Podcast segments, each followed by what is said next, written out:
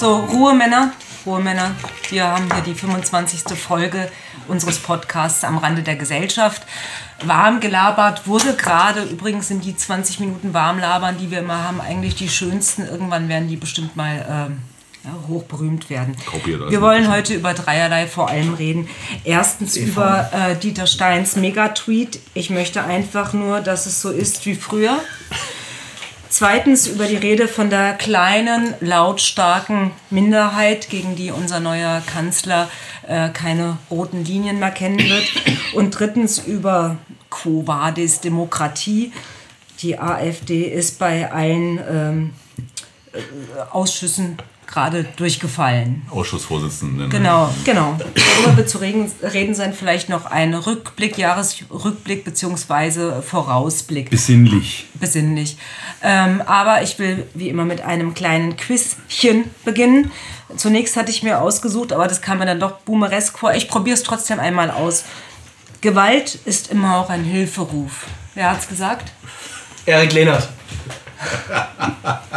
Anetta Kahane. Heinrich Nicht Böll. schlecht, nicht Heinrich schlecht. Nein, Götz, nicht schlecht. Warm, warm, warm, Herr Krasi. Gewalt ist immer auch ein Hilferuf. Matthias Quent. Jetzt im Ministerrang. Wer könnte es gewesen sein? Im Ministerrang. Claudia Roth. Jawohl. Gut, aber das, aber das war nicht die Frage. Ja, Na, also Ministerrang, Kulturstaats- Ministerrang, Kulturstaatsbeauftragter. Ähm, jetzt habe ich hier meinen äh, jungen, freundlichen Assistenten mitgebracht. Der wird uns was einspielen. Na. Und ihr ratet bitte den Komponisten. Ich bitte euch, ich bitte euch, ihr schaut auf dieses Waterhouse-Bild und nicht auf das Handy, wo man es womöglich lesen könnte. Herr ähm, Assistent, bitte.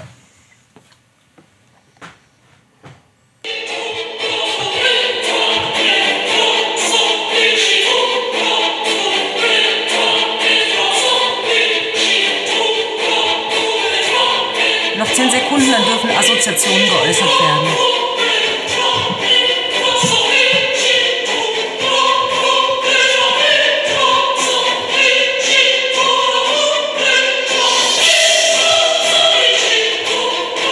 Evangelisch ist es nicht, glaube ich, oder? Ja, sehr, sehr gute Assoziation. Ich greife vor, es wird noch dramatischer.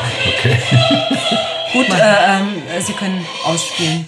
Ja. Also entweder Karl Orff Das ist gemein, den wollte ich jetzt vorschlagen. oder äh, hört sich ein bisschen so an. Es hört sich ein bisschen an wie Karl Orff. Ähm, oder äh, vielleicht hat Habeck auch komponiert. Nein, nein, aber wir, wir waren ja gerade bei Leuten von Ministerrang gewesen. So viel kann ich sagen. Jetzt bitte mal weiter assoziieren, bevor ich den Titel des Stücks nenne. 1984. Sehr gute Assoziation, aber äh, äh, Evangelist, das war ja Ja, gut. entsprechend. Also wir haben die Minister. Ja, Darunter ist, ein Kom Minister. darunter ist ein Komponist und es ist auch bekannt, dass er komponiert seit vielen Jahren. Der Robi? Robi? Nein? Nee, der nicht. Wer komponiert denn von denen? Ich dachte, er kann halt alles. Also das Lied komponieren. heißt Waltz of the Warriors. Walzer der Krieger. Kriegler Manowar, das stimmt, ja. Junge, Junge, Junge, Junge, Junge. Warriors of the War.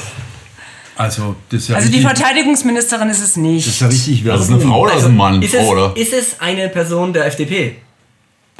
Weil dann würde Erik jetzt sagen, da hat sich sein liberales Votum doch gelohnt, ne? Ja, muss ich schon sagen.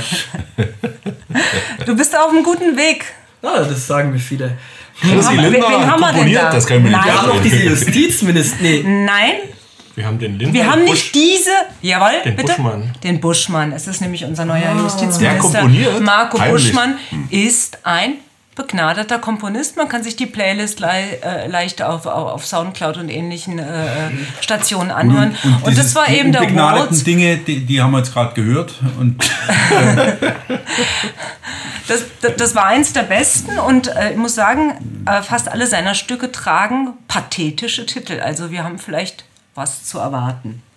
Was für einen Justizminister das ist natürlich ziemlich heikel, oder? Also Würde ich auch sagen, ja. Walls of the Warriors? ich das Würde jetzt, hätte man in anderen Zeiten Assoziationen gehabt, die das jetzt vielleicht woanders dann geendet Dann wären. wärst du Ja. im VS. Ja. Wollte ich gerade sagen, also wenn wir Ja. jetzt so eine Walls of the Warriors machen würden, dann würde sich Thomas ins Fäustchen Hast du wieder von 41 geträumt, ne? Genau. Und immer schnell komponiert. Ja. Wir überschreiten die Grenze. So.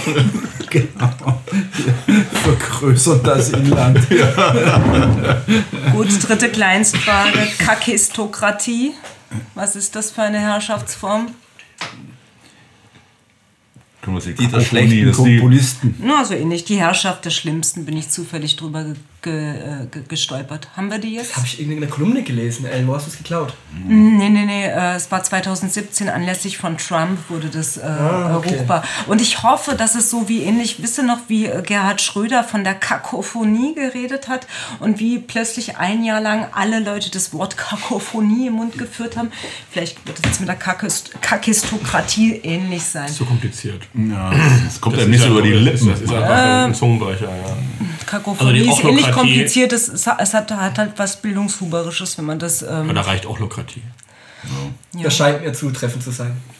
So, wir steigen ein von der Kakistokratie, von der Kakistokratie ähm, Nach der feuchten zum, Au zum Ausruf der feuchten Sehnsucht. Ähm, ich möchte einfach nur, dass es so ist wie früher Dieter Stein. Das knüpft natürlich an, an das, was wir schon mal ein paar Folgen vor hatten mit äh, Deutschland, aber normal. Ähm, Genau, ja. was meint er mit früher? Das ist ja gefragt worden auf Twitter und danach hat er ein Plakat aus den 80er Jahren von irgendeiner Schöller als Werbung reingepostet. Also Und es ist, das ist im Übrigen äh, Genau. nichts Unübliches, es ist äh, die große Sehnsucht äh, Westdeutschland 1985. Vielleicht sollte man ganz Das- kurz die, Laboom, die Fete geht weiter, quasi, ja. Als es noch Petting halte und schon, das, Knutschen halte, gab, ja. das halte ich schon für zu anspruchsvoll. Es geht um die. äh, Laboom ist zu anspruchsvoll. Außerdem würde das nicht passen, weil bei Laboom heißt es ja Dreams are my reality. Und genau das verneint er ja hier gerade. Er will ja nicht träumen. wir sollten vielleicht die Beteiligten noch vorstellen, bevor wir jetzt Ach so. ins Medias Res gehen. Meine oder? Güte, ja. Hier am Tisch sitzen mit mir äh, Dr. Erik Lehner zu eben. Wer kann es denn sagen? Benedikt, Ich du kannst es ausbuchstabieren, ja? Immerhin ordentlich nominiertes Mitglied der kommenden Bundesversammlung, bei der der nächste Bundestags äh, der nächste Bundespräsident, pardon, oder äh, wie Erik sagen würde, oder auch die nächste Bundespräsidentin äh, gewählt wird. Und da kann man nur sagen, herzlichen Glückwunsch, Erik. Und ich Ebenfalls. bin per Du mit ihm, Entschuldigung, also ich kenne ihn. Genau, dann gleich zu dir. Benedikt Kaiser sitzt mit am Tisch. Dr. Maximilian Krah raucht hier Pfeife. Es riecht sehr, sehr gut. Ähm, Fritz. Kubitschek und meine Wenigkeit Ellen Kositzer. Weiter im Text, wir waren bei ähm, Dieter Steins Wir feuchten. Träumen von früher bei La Boom. Und übrigens 1994, 95 waren wir mit Dieter Stein nackt baden im Schultersweiher in Offenbach. Vielleicht Wir sind es auch... Ich glaube, das wollen wir hier nicht weiter vertiefen. Also, äh, Was war denn früher so schön gewesen? Also gut, wir haben Minimilk. Wir haben Minimilk, wir haben die das? Tüte Ahoi Brause für 10 Pfennig. Welche Geschmacksrichtung Nein, wir haben, am liebsten? wir haben das die da- sorgenfreie Leben äh, und mit Abwesenheit von Politik und die klar geordnete Welt, wo die Guten im Westen und die Bösen im Osten sind. Und das ist unglaublich attraktiv äh, im Nachhinein, weil danach wurde es anstrengend. Die, aber, die, aber Moment mal, also Dieter Stein ist ja nur jetzt äh, äh, beim besten Willen keiner, der Gut und Böse nach Ost und West sortiert. Nee, aber was er will, ist zu den Guten gehören. er will zu den Guten gehören. Und wir nicht. Also sage ich jetzt mal pauschal. erstmal- Ich sage das jetzt pauschal. Sie gehören ja auch nicht dazu. Ja, wollte gerade sagen, also das, das, aber jetzt, wir müssen mal jetzt so bei der Frage bleiben. Ja? Was, ich will wieder, dass so wie früher ist. Da würde man ja zunächst mal assoziieren, ich will wieder jung sein, weil Dieter ist ja auch nicht mehr der Jüngste. Ja? Also das soll alles wieder mit Ne, das meine ich, ja, Spannkraft das meine ich doch mit La Boom und, und, und Ja, du weißt jetzt nicht, wie, wie die Jugend war, aber ähm, von den einzelnen Leuten. Also das, er ist ja gefragt worden und das Bild war ein Werbeplakat. Das Bild war nicht irgendwie Kaiser. ein, ein Foto vom Nacktbaden mit Ellen Kositzer. und es war auch nicht, er hat auch kein Kaiserporträt gepostet, was ja Benedikt jetzt gerade zurecht einwirft. Ja, das, das, Das wäre ja auch so. was Nein, Also er meint Florian Illies Generation Golf, Wetten das, gucken im Familienverbund und dann mit Nutella in die Badewanne. also die heile BRD-Welt. Playmobil Piratenschiff. zu Wasser lassen. 1985. Ja. Das ist das große, genau, Playmobil. Das ist die große Sehnsucht, äh, mit der sich ja auch die AfD auseinandersetzt und weshalb sie sich so schwer tut, äh, Konservatismus zu definieren. Und Playmobil war ja eigentlich immer für Unkreative. Ne? Lego war für die Kreativen, da musste man was bauen. Und Playmobil war ja im Grunde alles Also Anthroposophen würden das jetzt anders sagen. Anthroposophen würden sagen, bei Lego bleibt jeder Stein hängen, auch wenn du nur zwei äh, Stöpselchen auf zwei stellst, äh, was vollkommen unrealistisch ist. Ah, okay. Aber gut, das ist ähm, Will Dieter Stein zurück zum Holzbaukasten, zum Ankerbau? oder? Ankerbau. Genau, Ankerkasten. Oder? Nee, da will er auch nicht hin zurück. Das war eine sehr spezielle Familie. Sehr spezielle Familie, die den Ankerbaukasten hatten. Jetzt hör zu, das ist mir alles zu albern. Na, das ist überhaupt nicht Doch, albern. Das ist eine ganz der Punkt, der ist, dass dass da man daran doch sieht, dass an ihm etwas wirkt. Ähm, der kriegt einmal für zwei Jahre die Daumenschrauben angelegt oder lass es mal für vier Jahre sein, wenn er die äh, Auswirkungen der Flüchtlingskrise noch so ein bisschen spürt. Und schon sehnt er sich nach etwas zurück, was auch schon scheiße war. Also das verstehe ich immer überhaupt nicht. Das ist doch jetzt genau dasselbe wie die Gespräche, die Mails mit Lesern und so weiter, die dann sagen, guckt euch die Regierung an, guckt euch dieses Kabinett an. Das ist ja alles zum Davonlaufen, wir gehen unter, Deutschland hat fertig und so weiter. Dann fragt man die, wo warst du denn eigentlich vor vier Jahren? War das alles viel besser, als du Heiko Maas in die Augen gucken konntest? Jetzt ist es halt die Baerbock, das ist doch nur konsequent. Auf Heiko Maas muss Baerbock folgen. Das ist doch für diese Republik einfach klar, dass es so kommt. Ja, Ja, aber diese Und Republik das ist jetzt genau die Frage. Was will dieser Mensch, wenn er sagt, er will, dass es wieder wird wie früher? Er will Klarheit. Ja, Das er will ist weder, der- weder Maas noch Baerbock zunächst mal. Ja, Genau. bei der Frage. Was will er dann, Klaus Kinkel? Genau, er will Helmut Kohl. Ist ja klar. Also anderen, also Helmut Schmidt will er glaube ich nicht. Er Helmut möchte auch die Kohl- Diskurse zurück, weil er sich in ihnen wohlfühlt. Die was? Das ist doch äh, die, die, die damaligen Diskurse der frühen 80er Jahre. Er will die, die, die, damalige Republik war unpolitisch. Sie hatte Politik zu Jura gemacht und deshalb hatte man, man hatte einen unglaublichen Wohlstand, den wir nie wieder erreicht haben. Und äh, das war ja sein Plakat. Also erstens will ich in Frage stellen. Das stimmt nicht.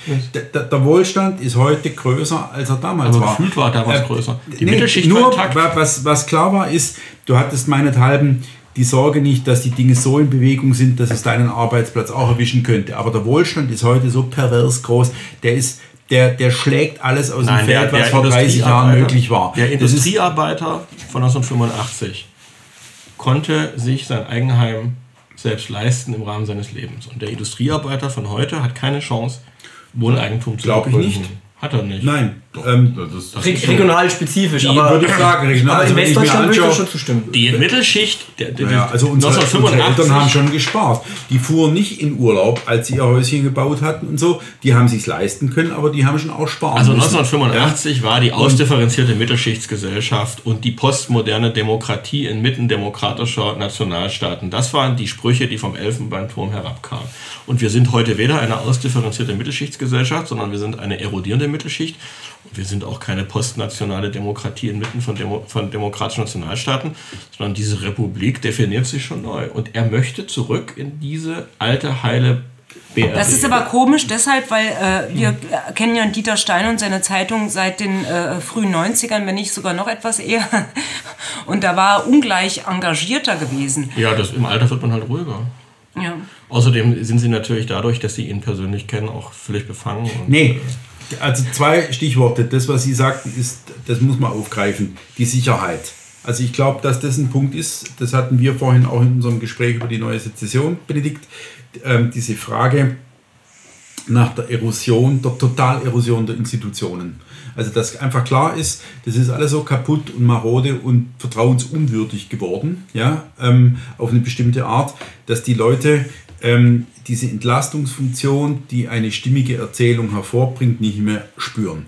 Und die wird jetzt gerade ersetzt durch eine Entlastungserzählung, die sich gegen 30 Prozent unseres Volkes richtet. Also das heißt, der neue Feind ähm, und hinter dem schart sich jetzt sozusagen die verantwortungsbewusste, ähm, die geimpfte, die gehorsame äh, Bevölkerungsmehrheit. Und auch was den Diskurs angeht, haben in den frühen 90er Jahren noch nicht so viele prominente äh, äh, ähm, Gesprächsteilhaber in der JF Rede und Antwort gestanden, wie sie es heute tun. Micha Brumlik und all diese Gestalten.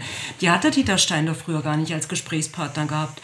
Insofern ist doch vieles sogar ähm, aufgeweicht und durchlässiger geworden. Aber darum Das geht es viel zu verkopft. Also ja, eben. Ist, die- es die- ist aber eben, das war doch ein. Also Moment verkopft. Also, Also, wenn der also Dieter Stein, war doch jetzt Stein nicht- ist ein Was, meinst du mit verkopft? Was ist daran zu verkopft? Also die Fragestellung von Dieter Stein, ich will das, oder die Aussage, ich will das so wie früher ist, hat überhaupt nichts damit zu tun, wie er sich jetzt welche Gesprächspartner er hat. Sondern früher war die Welt. Das ist eine reine Mini-Milk-Frage oder was? Ja? Ich weiß gar Ja, nicht, was Mini-Milk ist. Ich bin nicht im, im Westen bin ich nicht groß geworden. Tut mir leid, ja. Also du hast so nur Eskimo gefressen, ja? ja. Eskimos haben wir gefressen. Ja, genau. So. Er will, in Also- eine, er will genau zurück in eine Art des, Sorg, des politisch sorgenfreien, klar aufgehobenen äh, überschaubaren und auch verlässlichen Leben. Selbst das ist zu Das viel. ist was sogar so- Infantilistisches. Das ist Ja, total ich, apolitisch. Genau, ich würde Also sogar wenn so weit, genau. das ist Aber die. Bundesrepublik Das war Deutschland war ab 1975 Der ist in der apolitisch. Aber Europa. Dr. Erik Ich bin nur ein einfacher Arbeiter am Weinberg Das Herrn. sind wir ja alle. Ah, naja. Also ich wollte darauf hinaus, es Also ist, es ist, es glaube ich, es ist im Prinzip eine Kindheitssehnsucht, als die Welt noch in Ordnung war. Es Genau. gab eine Autorität, die hat gesagt, wo es lang geht, dann hat man sich gerichtet. Der Autorität konnte man vertrauen. Obendrein gab es Sommer, in denen gab es offenbar billiges Eis irgendwie bei der Badestelle oder beim Freibad zu gab kaufen. doch richtig Sommer. Ja, gab's noch richtig, früher gab es noch richtig Sommer. Ja. So, das heißt, wir haben es mit der existenziellen Aussage zu tun. Nein, wir haben es mit einer, Eine mit, Sehnsucht mit, mit nach- einer Sehnsucht, die, die jeden ja mal irgendwie angeht, dass man sagt, ach, sozusagen eine, eine einfach gestrickte Welt. Das ist doch so dieses, die, die Welt ist kompliziert geworden. Die wird komplizierter, je älter man wird, je mehr Verantwortung man trägt. Man verträgt Verantwortung für die eigene Familie, man verträgt Verantwortung für Angestellte. Also gehört das Moment, eigentlich- Und früher hätte er es seiner Frau gesagt oder er hätte es in der Trinkhalle geäußert und heute äußert er es bei Twitter und wir müssen drüber reden. Nein, Genau. will, es ist doch ein Testballon. Früher wäre das bei der Abend Feuerzangenbowle. Ist doch der Film. Ist genau der Punkt. Früher saßen drei Leute oder vier Leute zusammen und haben sich über Kindheitserlebnisse ausgetauscht. Überleg mal, ja, das ist doch genau das, die Und jetzt Situation. ist der Safe Space ist jetzt Twitter geworden und Dieter Stein hat die ganze Diskussion ja abgebunden mit einer weiteren Wortmeldung. Selten habe ich so eine kontroverse Diskussion ausgelöst wie mit diesem äh, Tweet. Okay, das ist natürlich arm. zu mutig? Nein, das ist. Er hat doch schon mal geäußert, dass er zweimal Piontek im Arsch hat. Also das, das, das, das, Jetzt ist hier mal immer dazwischen quatschen. Ja, Das war doch doch mal einfach einen Gedanken noch zu Ende Ja, führen. also- ja. Ja, das war doch einfach. ich- weiß, dass Dieter Stein emotional tief sitzt, aber genau deshalb sollte man sich etwas zurücksetzen annehmen. Und der, der Punkt ist doch, er hat dann den Tweet hinterhergeschickt, weil er wahrscheinlich gemerkt hat, dass er aus dem eigenen Milieu Fragen aufgeworfen bekommen hat nach seiner intellektuellen Zurechnungsfähigkeit. Und das wollte er jetzt quasi nochmal einfangen. Das ist natürlich ein netter Versuch, aber äh, ich glaube, mit der Volkszangenbude sind wir richtig. Und das Interessante ist doch, was ist denn diese dieses Wunsch, den er wieder hat. Nicht? Donald Trump hat auch damit geworben, indem er die, Amerik die, die USA der 50er Jahre wieder hochgeholt hat. Die wollte er wieder haben. Cocooning, Hügel, Genau. Und, all diese und das Erstaunliche an Stein ist eben, gibt. Es gibt doch oft die Frage, in welcher, äh, in welcher äh, Episode der Weltgeschichte oder in welcher Epoche der Weltgeschichte möchten sie leben, wenn sie wiedergeboren sind. Und dann, die einen wollen Römer sein, die anderen wollen im, im, im, im Venedig der Renaissance leben, ja, so wie ich. Ja. Äh, dann gibt es dann gibt's auch so, so Menschen äh, wie Herr Klanowski, der träumt dann von 1913. Und, und, und Dieter Stein äh, möchte halt Modern Talking zurückhaben. Und ich glaube, nachdem klar war, dass er sich verraten hat, dass bei ihm es eben nicht Beethoven und Vivaldi, sondern Modern Talking ist. Dann hat er eben gefragt, ob er zu mutig war. Und ich würde einfach sagen, nein. Die haben gespielt, da war so noch ein Stern am Himmel. Ich würde halt sagen, er war nicht zu mutig, er war Holen zu ehrlich. Dieter. Nicht? Hättest du geschwiegen, wärst du ein Philosoph geblieben. Das ist meines Erachtens die einzige Antwort auf diesen Tweet. Und das ist natürlich Ich auch richtig mit Twitter. Also die, die Je- jetzt reden wir drüber. Früher hätte es- hätten es seine Kumpels gewusst und hätten auch halt gesagt. geschwiegen, weil sie das gleiche erzählt Da hätten. hätten wir sich zugeraunt. Also, Äh, Benedikt, Benedikt, Benedikt, Benedikt, junge. Generation, die Stimme der jungen Genau, Generation. die, in den 80er Jahren geboren übrigens, aber ähm, also auch nicht mehr so jung. Kannst aber ich glaube, wir sollten mal jetzt weg von, von, von Dieter und Dieter, also sowohl von Bohlen als auch von Stein. Bohlen Und, ist äh, meines Erachtens natürlich der größere Philosoph. Der war angeblich mal irgendwie der DKP oder so, stimmt das? Dieter Romantik KP. Nicht Dieter Stein natürlich, Bohlen, äh, Bohlen, ja, äh, Dieter. Bohlen, aber ob da steht... Deutsche katholische Partei. Robert Fahle auch. Robert Fahle Ich zitiere Dieter Bohlen gerne in Aber du meinen wolltest was Reden. anderes sagen, Ich wollte was anderes sagen. Jetzt komm, lass den, lass den jungen Herrn nochmal ausreden. Also, Benedikt, Ja, jetzt, Junge. Äh, du. fass Ich wollte, dich ich, kurz. ich, ich wollte eigentlich nur sagen, äh, ähm, bei allem Spaß und bei, bei aller ähm, Belustigung auch über Dieter Stein als Person oder als publizistische Person, Niemals. wir sollten vielleicht ähm, ähm, ähm, Respekt. Dieter Stein jetzt hier wirklich, wie Erik sagen würde, Pars pro Toto betrachten, nämlich als Teil eines, eines, eines liberal-konservativen Mängelkomplexes. Boah, jetzt wird's wieder ideologisch. Nein, weil es, Oh. ja, Er wollte weil jetzt es- nicht sagen, tiefer hängen. na, ja, weil es einfach so ist. Diese, die, der, der entscheidende Begriff, der jetzt schon, ich glaube, von Ellen oder von, von Maximilian Krag gefallen ist, ist dieses Apolitische. Und dieses Apolitische, das sehen wir ja wirklich nicht nur bei Dieter Stein, er ist halt einer, er ist ein Symptom. Aber wir sehen das doch bei dieser gesamten Syndrom? Symptom. Man sieht das doch wirklich. Dass, dass die, und, und es zieht sich, äh, Entschuldigung, pardon, bis in die AfD hinein. Dass, es- dass es ganz viele, mit Verlaub, westdeutsch sozialisierte, 50-, 60-jährige äh, Liberalkonservative gibt. Götz, du bist nicht liberalkonservativ, du bist Notfalllibertär, keine Angst. Bei denen man einfach das Gefühl hat, dieser, diese, diese spaßhafte Haltung, ich will einfach nur, dass es wie früher war, ist nicht eine spaßhafte Twitter-Bemerkung, die man mal Aha. reinwirft, sondern es ist im Endeffekt wirklich ihr ganzes Dasein in, in, in Anführungszeichen im vermeintlich politischen Sinne. Und so erklärt sich dann auch, warum AfD-Bundestagsabgeordnete einzelne Bildzeitungsartikel loben, die mal gut sind. Oder weil in der Welt mal irgendwie Migrationsskepsis kurz geäußert wird, neben 100 anderen Artikeln, die es anders sehen diese, diese Axel Springer-Romantik, die, die es in Teilen der liberal-konservativen Welt gibt, dass vielleicht von dort so eine Hoffnungsschimmer kommt. Ja, dass man ja. auch hofft auf, auf, eine, auf eine Gesundung der Union. Und, und das ist Dass eigentlich das. Für einen halten, der einen guten Friseur hat. Und, und darauf will ich ja gerade hinaus. Da, die, was immer mitschwingt. Also jetzt ist ja hier, nochmal, das ist ein liebenswürdiger. Mensch, mit dem ich mich ausgesprochen gut verstehe. Und es ist Auf Fußballfeld. Sie sind der Einzige am Tisch, der geistige Parteidisziplin wahren muss. Worum's, Ihr wart ja mal in gar derselben Partei. aber ich lege doch Wert Aber der darauf. Erik- Benedikt war mitten im Satz. mitten in der Theorie. ich wollte nur Also, sagen, liebe dass diese. Ich, distanziere mich hier von dieser Respektlosigkeit. Weitermachen, bitte. Bitte zwei Minuten Pfeifen stopfen. Dann, dann, Dabei kann man Da- dummerweise dann- reden. Ja. Genau. nee, man. Der Punkt ist der, diese, die, was eben bei dieser apolitischen, naiven Haltung mitschwimmt, sch- mitschwimmt und mitschwingt, ist diese Illusion einer vermeintlich vormals intakten Christdemokratie, zu der man auch zurück will. Das schwingt nämlich mit. Die CDU-CSU gesundet sich nach Merkel oder mit Merz oder ohne Schäuble oder mit der Werteunion. Also das ist mir wirklich aufgefallen, äh, nicht unbedingt vielleicht bei Dieter, aber bei diesem gesamten liberal-konservativen Komplex, dass immer bei dieser, bei dieser Nostalgie, und, das hat ja Maximilian Kraft völlig zu Recht gesagt, diese Sehnsucht nach der Vorwiedervereinigung des Bundesrepublik und auch durchaus westdeutsch sozialisiert und hinzu kommt bürgerlich sozialisiert und hinzu kommt einfach nur Widersprüche wegmoderieren. Und Technokratisch lösen und bitte nicht, bitte nicht ernsthaft in Genau. Und jetzt Streit lass uns mal das ausweiten in Richtung dieses auf der einen Seite sehr klugen, auf der anderen Seite extrem verhängnisvollen Spruches Deutschland aber normal, den ja die AfD zu ihrem Bundestags äh, oder Haupt, zur Hauptparole gemacht haben. Äh, Ich hatte ja damals auch einen Artikel geschrieben über den Normalisierungspatriotismus, der schon eine völlig abgeschwächte Form dessen war, was Anfang der 90er als Normalisierungsnationalismus im Gespräch war.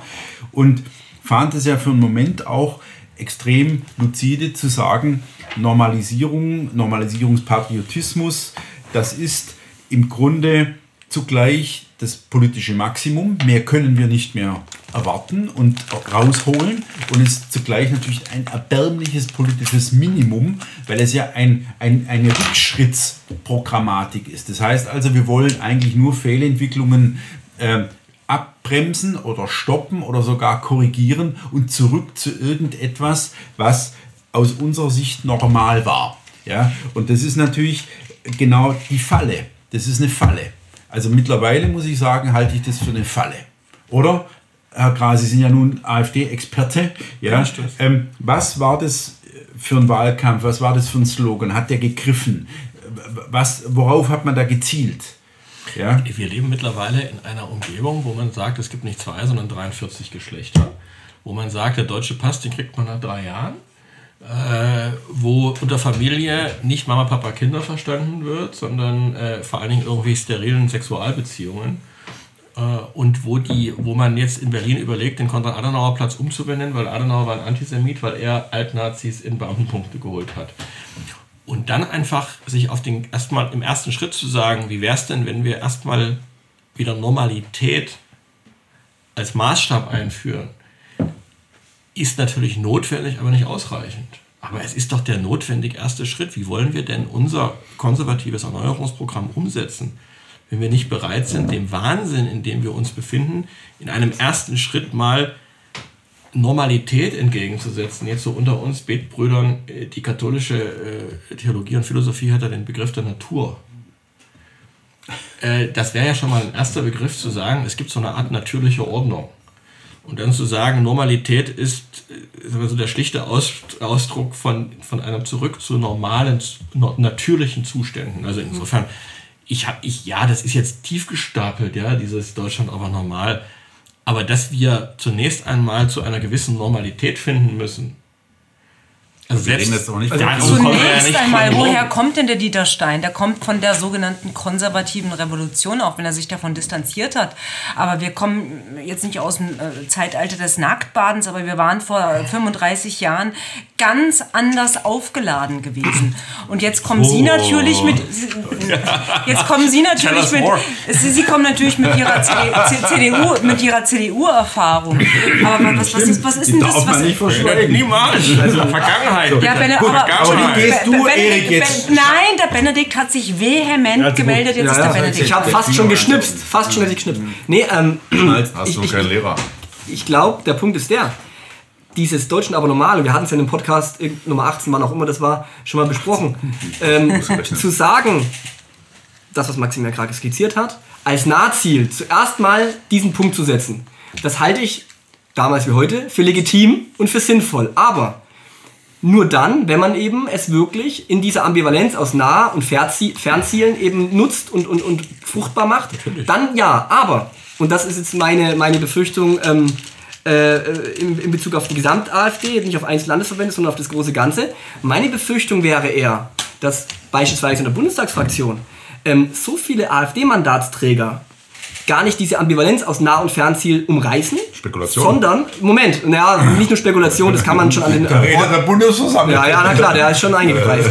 Nee, sondern dass, dass, dass die, die sich gar nicht bewusst sind, also dass das politische Bewusstsein sozusagen nicht vorhanden ist, um, um diese Notwendigkeit der Fernziele, sondern dass man einfach eigentlich zufrieden wäre, wenn man das Jahr 2008 oder 2002 oder 1998 recyceln könnte. Sprich, Nah- und Fernziel, diese Dialektik in Anführungszeichen, die funktioniert nur, wenn das Milieu, das dieses, die, diese Partei trägt, ein Bewusstsein darüber hat, dass man nicht nur Nahziele hat, die müssen, Politik der kleinen Schritte bin ich dafür, aber man muss eben auch diesen Transformationswillen haben. Und Also da, den, den, Satz, das ist gefressen. den Satz, dass es zwei Geschlechter gibt und nicht nicht nur. 43 würde ich jetzt nicht mit 2003 oder äh, 1982 assoziieren. Der ist überzeitlich.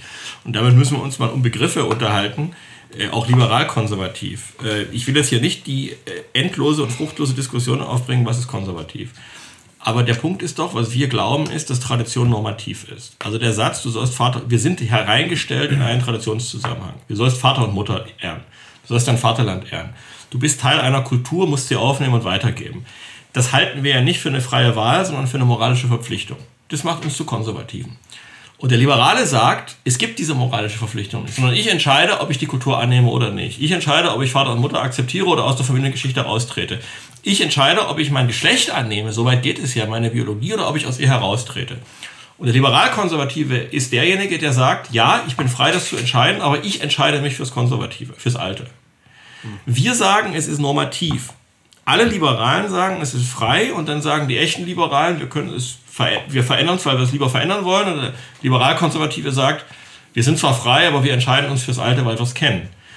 Und äh, wenn wir die Unterscheidung nehmen, weiß ich jetzt nicht, ob Dieter Stein zwingend jetzt ein liberalkonservativ ist. Ich glaube einfach, er hat eine Sehnsucht ausgedrückt, ohne sich bewusst zu machen, dass er dazu viel über sich verrät. Deshalb rettet er es ja jetzt.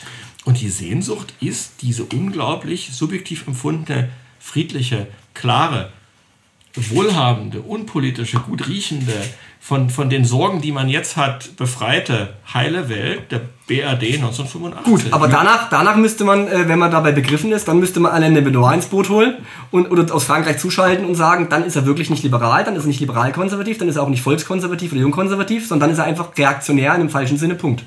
Also dann ist der Begriff reaktionär zutreffender als konservativ.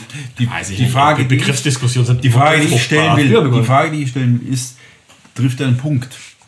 Also ist es so, ähm, dass, dass, dass er tatsächlich äh, mit dieser Formulierung oder mit dieser Sehnsucht, die er da formuliert, ähm, meinethalben das Gros an der AfD Beteiligten trifft? Oder der- derer, die die AfD wählen? Aber die Das Frage ist, doch, ist doch eigentlich jetzt, also dieser Stein hat einen persönlichen Tweet abgesetzt und hat damit sich geoutet als jemand, der sich in den 80er Jahren wohlgefühlt hat. So, das sei mal jetzt dahingestellt. Die Frage, die jetzt die nächste Frage war die, ob der Spruch der Slogan der AfD, Deutschland aber normal, ob der für eine Oppositionspartei, Genau, die wie oben weit drei, der trägt, wie ob weit die, der die oben trägt. drei noch sozusagen in der Ecke steht. 43 Geschlechter, was für ein Strohmann. Herr, Herr Grades, wissen Sie ganz genau, dass an 43 Geschlechter glauben 0,05 Prozent aller Deutschen. Ja, Mehr aber ich glaube, glaub, die Mehrheit der Lehrstuhlinhaber in den Aber das, ich wollte, ich wollte den Punkt wenigstens nochmal zu Ende machen. 0,0 Der- wie viel? Lass mal den Der, der Punkt ist doch, ist der, natürlich gab es Wahlkämpfe, in denen, in denen äh, CDU oder SPD damit gewonnen haben, dass sie Sicherheit versprochen haben. Also im Prinzip, Keine- dass es so, genau, dass es so bleibt, wie es ist. In der Regel gewinnt man das aber als Oppositionspartei, die so in der Ecke steht wie in der AfD. Die muss natürlich irgendein überschießendes Moment zum Das Ausdruck ist bringen. der Punkt. Und der kommt da nicht zum Ausdruck. Genau. Deswegen ist dieser Slogan aus meiner Sicht völlig ungeeignet, egal was sie dahinter verbirgt. das ist halt Und die Meinung. Debatte, die wir hier führen, ist eine Debatte, die kann man im kleinen Zirkel führen und kann sagen, was meinen wir denn eigentlich, ja? Deutschland wollen wir aber denn- so richtig. Nee, machen wir denn, machen wir denn eigentlich, machen wir kleine Schritte oder machen wir große Schritte, was alles. Sondern ähm, so ein Werbeslogan kann nur daran gemessen werden, wie kommt er beim Fisch an. Ja, das ist ein Köder. Und damit, Das ist ein Pastelspruch. Genau, deswegen habe ich auch Das gesagt, er passen auch nicht erfunden. Sie denken immer, der Patzel hat alles erfunden. Ja? Der, der Spruch So. ist älter als Patzel. Ist der auch in der Bundesversammlung, Erik? Das weiß ich nicht. Glaube ich nicht, der ist in Sachsen unten durch. Wirst du dann berichten, Weil er ja mit mir redet. Aber darum geht's nicht.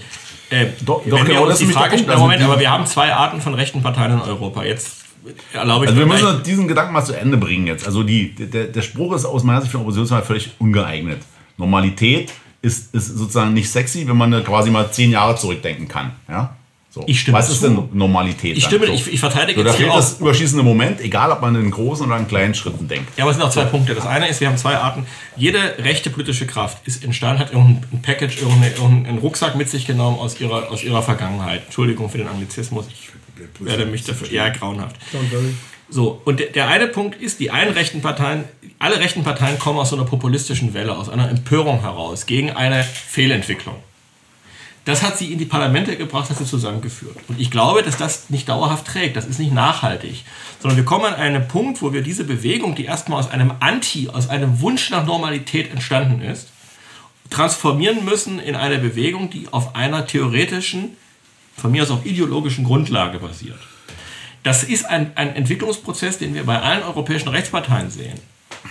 Und ich glaube einfach, die AfD ist noch in dem Stadium des populistischen Anti. Und sie steht vor der Herausforderung, jetzt sich programmatisch auf eine gewisse theoretische Grundlage zu erden. Das, und ich, insofern halte ich diesen Satz Deutschland aber normal für einen Ausdruck eines gewissen Entwicklungsstadiums einer rechten Oppositionskraft. Und ich stimme zu, dass sich diese Entwicklung fortsetzen muss. Ich wünsche mir auch. interessante Aussage, mehr- weil das klingt eher nach einem Historiker Ich als wünsche nach mir jemandem, ja der da beteiligt ist. ich hab, aber war an dem Spruch nicht beteiligt. Nee, ich meine, aber sie sind, oder du bist Teil der Bewegung AfD, ja, wenn man die mal so, oder Partei, so. Und man kann jetzt ja schlecht die eigene Partei sozusagen wie ein historisches Moment betrachten. Ja, aber das hat er schon geäußert, das will ich jetzt mal erzählen. Vor vier, fünf Jahren, als wir in dieser Gartenlaube ähm, in, äh, in der Nähe von Bad Dürnberg waren. Erinnern In Bad? Dürnberg? In Bad Dürnberg. Das ist noch nicht so lang her. Ja, drei Jahre. Ja. So. er macht uns alle gerne. Ich habe da übers Oberton-Fenster geredet und das hat mich sehr beeindruckt, als Sie damals eben tatsächlich davor gewarnt haben, sich festzulegen, sondern sagten, ähm, dass die AfD sich eben aus 10, 12 verschiedenen Antiströmungen speist. Die einen, die haben bloß keinen Bock auf Windräder. Ja? Ah, und so. die anderen haben Kein Bock auf Impfung, die nächsten haben keinen Bock irgendwas. auf, äh, Impfung äh, war damals noch nicht so das Thema, aber äh, ungefähr.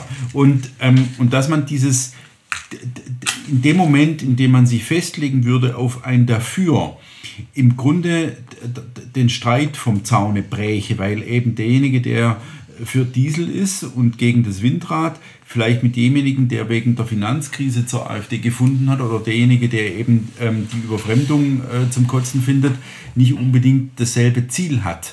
Und ähm, die Frage ist aber die, ähm, ist jetzt Deutschland aber normal sozusagen sowas wie eine erste Zielformulierung im Sinne Benedikts Nahziel. Also erstmal sagen, alles stoppen, was, was immer noch in die falsche Richtung läuft, bevor man überhaupt zu einem Anlauf kommt, der dann zu, zu einem Sprung nach vorne äh, führt, der, der die Sache wirklich besser macht oder in unserem Sinne besser macht. Ja? Ist es schon sowas wie der Versuch, einen Slogan zu finden, der diese verschiedenen Antiströmungen wenigstens unter einem politischen Minimalkonsens Das glaube ich. Es Das ist, der Versuch des. Minimalkonsens aufgrund der, Hetero der inhaltlichen Heterogenität der AfD. Aber, und das sage jetzt ich als einer, der beteiligt ist, es reicht nicht.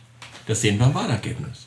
Sondern wir sind in dem Stadium, wo das reine, der Minimalkonsens des Nein nicht ausreicht, um die Wähler zu gewinnen. Sondern eine wir müssen Frage. ersetzen durch eine positive Vision. Und da gibt es ja einen Wettkampf. Wenn ich es richtig sehe, gibt es ja zwischen Lehnert und äh, Jungen den Wettkampf, wer als erstes das Buch schreibt über die Progra positive Programmatik der AfD. Ist das richtig? Und ich biete an, dass ich mich an dem. Wettkampf, wenn ihr es erlaubt, beteilige ich mich an dem Wettkampf. Jetzt Und dann das machen wir, Jetzt habe ich eine Frage. machen wir das zu dritt und schauen mal, wer am Ende den Ja. besten Entwurf vorlegt. Aber da werden wir uns streiten. Ich werde natürlich die besten Argumente legitim, haben, aber Jetzt habe ich Ich wollte bloß noch einen Gedanken mal kurz da einfügen. Ja, bitte. Die AfD besteht ja eben nicht nur aus Wutbürgern, also die sozusagen in, in irgendein Thema auf, ob es nun jetzt äh, Corona-Impfung oder Windräder, äh, Diesel. Diesel, ja. Ich hoffe es nicht, sondern ich hoffe, dass auch ein paar grundsätzlich orientierte Menschen sich dazu hingezogen fühlen und dort auch politisch aber arbeiten. haben nicht die Mehrheit. Nicht die Mehrheit, ja. Aber die, dieses, diese Leute müssen ja eigentlich die Zelle sein und die müssen ja eigentlich auch den Weg vorgeben. Sind wir jetzt Weil- eigentlich schon bei Thema 2 der kleinen, Bin ich dabei, bin lautstarken ich dabei. Minderheit? Klein aber diese, diese Zelle hat ihre eigenen positiven Ideen bis heute noch nicht Das ausformuliert und systematisch vorgelegt. Bitte, zurzeit sind wir noch im Stadium, dass erstmal man sich unter dem Konsens des Nein sammelt. Und das, wie gesagt, das reicht ja erstmal, um zweistellig im Bundestag zu sitzen und keinen einzigen Ausschuss zu bekommen. Aber zugegeben. Es ist richtig, es, es gibt eine Minderheit, die mehr möchte und die eine Vision braucht. Aber ich kenne von dieser Minderheit noch keine einzige systematische, in sich schlüssige. Das ist falsch. die das also, es gibt, es gibt das Konzept des solidarischen Patriotismus, das immerhin diskutiert wird. Es gibt das Konzept des nicht Ethnopluralismus, das äh, diskutiert wird. Ähm, ähm, dann gibt es natürlich ähm, wenig laut, aber immerhin ein bisschen die Frage, ob man sich am Parteienstaat tatsächlich als jüngste aller Altparteien beteiligen sollte. ist eine rein oder- taktische Frage. Nee, das ist, Das ist eine doch keine Frage für eine Partei. das ist doch Keine also- Frage, eine Partei ist per se Teil des Genau, also wenn das Das keine Frage Partei. ist, dann ist die Entscheidung ja, dann ist es mir auch wurscht, was mit der AfD wird. Wenn das nicht die Frage ist, ob man diesen, diese Krake, dieser Krake wenigstens zwei bis sieben Arme abschneidet, dann, Natürlich. dann müssen wir überhaupt nicht mehr diskutieren. die Grünen haben das ja immerhin gewollt. Das Ja, hast aber du mal ausgeführt. Ja, eine Das Artikel? Partei. Ja. Das Ja. wäre sozusagen das Ideale. Genau. Aber natürlich ist eine Partei immer Teil des ja, parteienstaatlichen aber, aber Systems. noch gehen wir doch davon Und aus, der dass da sie am weitesten bis jetzt gegangen ist, war immerhin Gauland, der mehrfach dieses System Frage gestellt hat und genau dieses parteienstaatskritische Moment stark gemacht hat. Also ich würde Und sagen, ist dass Höcke, dass Bernd, Moment. das schon auch tun. Ja, ja, Das ist doch jetzt bitte, aber kein Mensch wählt doch die AfD, weil sie parteienstaatskritisch ist. Den Leuten steht das Wasser zu. bis zum Hals. Ja, also da reden wir jetzt dann wieder von, von Wutbürgern und von grundsätzlich Wir reden, jetzt, Leuten. wir ne? reden jetzt mal Also wir müssen ja über immer den nicht inneren Zustand. ausgehen. Du kannst nach außen, ist klar, äh, die Leute wählen die AfD, weil sie halt meinethalben für geschlossene Grenzen ist und weil sie gegen den Genderwahn ist und weil sie gegen den Öko-Wahn ist und weil sie gegen andere Wahn ist. Genau, das ist, reicht für 10%. So, und das, jetzt brauchen wir die Vision, um auf 20 zu so, kommen. und jetzt, genau, aber intern muss doch klar sein, dass das Problem des Parteienstaats die Partei ist. Also da, da, da, das ist doch auch eine Sache, die intern klar sein muss. Ja, und Das Problem und dagegen weil, weil, ist der weil, völlig weil ich sehe, das will ich jetzt ausführen, weil ich sehe, dass diejenigen, die jetzt das zweite Mal im Bundestag sind und so weiter und sich da oligarchisieren und kristallisieren und so weiter, weil die plötzlich anfangen, Tweet abzusetzen, zu sagen, sie wünschen sich, dass Herr Scholz äh, auch äh, für das ganze deutsche Volk eine glückliche Hand hat. Was soll denn der Quark? Ja? Wie, wieso formuliert man sowas, wenn doch sowieso klar ist, dass diese Regierung noch härter als alle anderen Vorgängerregierungen gegen dieses Volk Politik Wir machen müssen uns jetzt nicht naiver machen, als wir sind. Was? Na, ich bin nicht naiv. Doch, in dem Nein, Fall bist du naiv. Ich bin überhaupt nicht Eindeutig, naiv. total. Ich, ich will wissen, ob sich's, ob, ob, ob die Das ist AfD, Frage der ob die Wahrhaftigkeit. AfD Nein. begriffen hat, dass Deutschland aber normal ein, ein erster Zwischenschritt ist oder ob es tatsächlich so ist, dass der Dieter, der ein alter Fuchs ist, der die JF durchgezogen hat, der eine äh, Stiftung aufgebaut hat, eine Bibliothek des Konservatismus hat, der wirklich was geschaffen hat, vielleicht doch nicht so doof ist, sondern genau den Punkt derjenigen trifft, die diesen Laden wählen und wirklich exakt seine Klientel bedient mit diesem Spruch. Ihr wollt doch eigentlich alle auch Schöllereis und eben das Playmobil-Schiff in der Badewanne kurz vor Wetten das. Das ist, das ist das, was er begriffen hat. Das könnte doch sein. Aber ich meine, Ja. Dieter Stein ist doch nicht die AfD. Also das ich habe begriffen, dass Weiß das ich so nicht so genau, aber nicht exakt die Mitte dieser Partei bildet. Ich habe begriffen, dass es nur ein Zwischenschritt ist. Ja, gut, alles klar. Und ich wollte jetzt wegen der Naivität, falls es- Benny, schläfst du gerade ein oder was? Nee, ich höre Erik zu. weil, falls es jetzt zu hart klang. Ich meine, wir haben doch allen unseren Robert Michels gelesen. Ja, davon gehe ich jetzt mal aus. Da dürfen wir uns jetzt keine Illusion darüber machen, was aus einer Partei wird.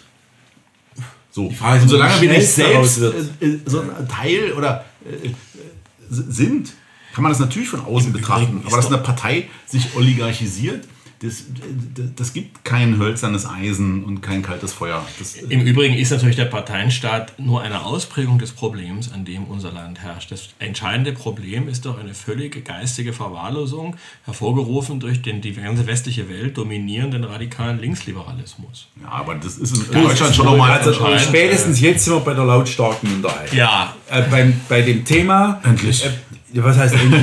Es ist doch äh, auch die Frage. Wir, wir, wir veröffentlichen Artikel, 100 andere Leute veröffentlichen Artikel über Demos, über die lautstarke Minderheit, die sich hier gegen den Wahn stemmt und wir verlieren jedes Gefecht.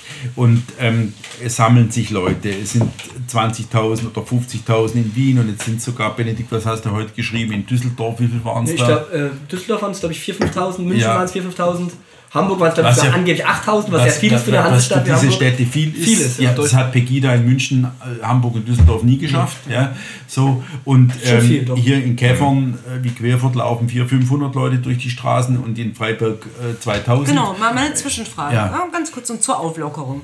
Ähm, Herr Krah hat gesagt, den Leuten steht das Wasser doch bis zum Hals, aber er hat eine Handbewegung gemacht, die über den Scheitel reichte.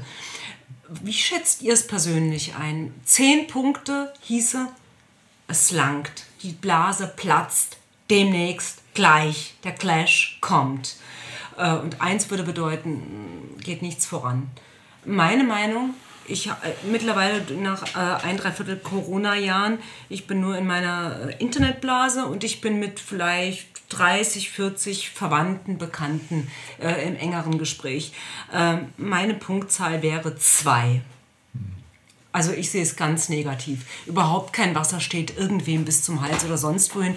Den Leuten geht es ganz gut. Die werben fürs Impfen und finden jeden bekloppt, der es nicht tut.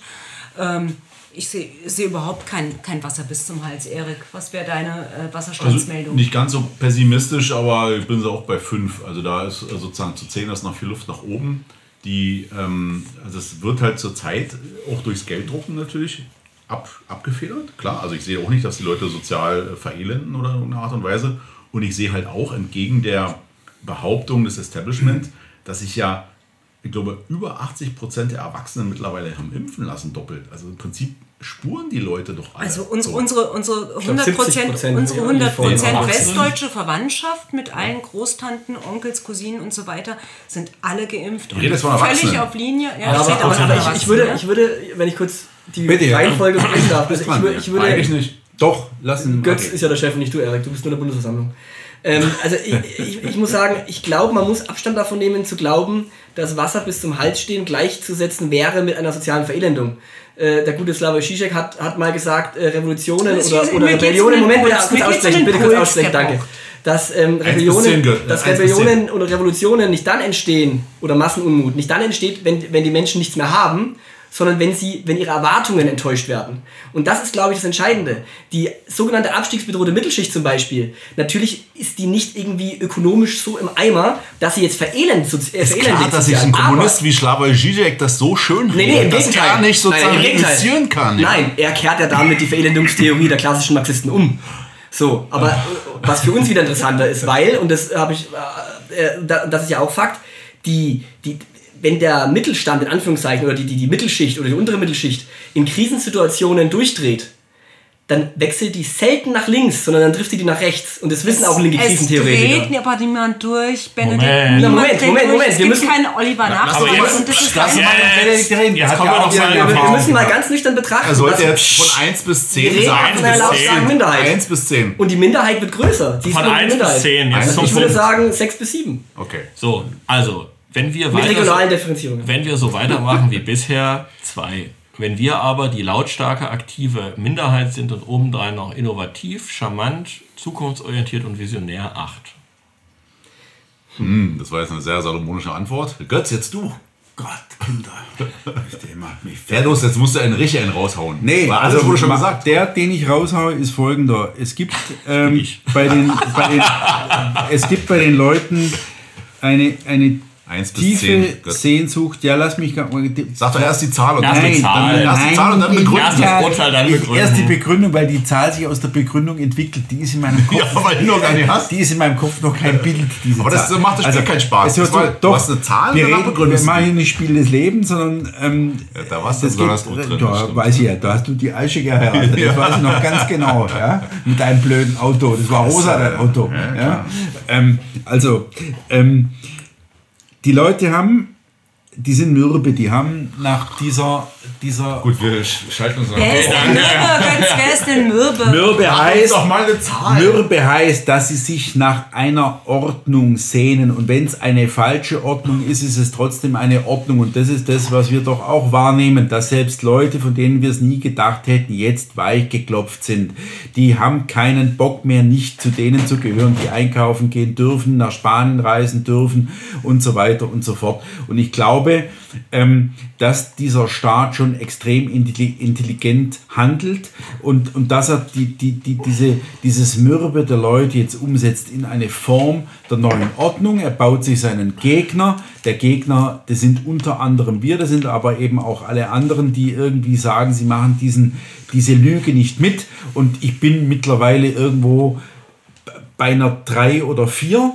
Ähm, aber ich glaube, ich glaube, und das ist jetzt der Punkt, dass, dass wenn jetzt Schade, die dass mein Partei- Assistent weg ist. Mann. Sonst würde ich nochmal den Walls da, of dass, die, Warriors da, da, dass die. Partei, die es eigentlich jetzt in der Hand hat, das zu bündeln und zu kanalisieren, was hier wirklich an Unmut auf der Straße ist, sich selbst nicht einig ist und den Mut nicht Ja, hat, durchzustoßen. ja. Wenn ich Tweets lese, die sagen, äh, ja, äh, äh, Protest ja, aber Demonstrationen vor dem Privathaus einer Gesundheitsministerin geht gar nicht. Ja, was soll denn das? Geht's ums Volk?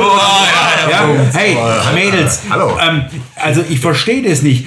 Warum, warum distanziert sich die Bundestagsfraktion von der JA-Demo in Berlin? Verstehe ich nicht. Warum soll dort kein Bundestagsabgeordneter teilnehmen? Das muss mir einer mal erklären. Was haben denn die jungen Leute falsch gemacht?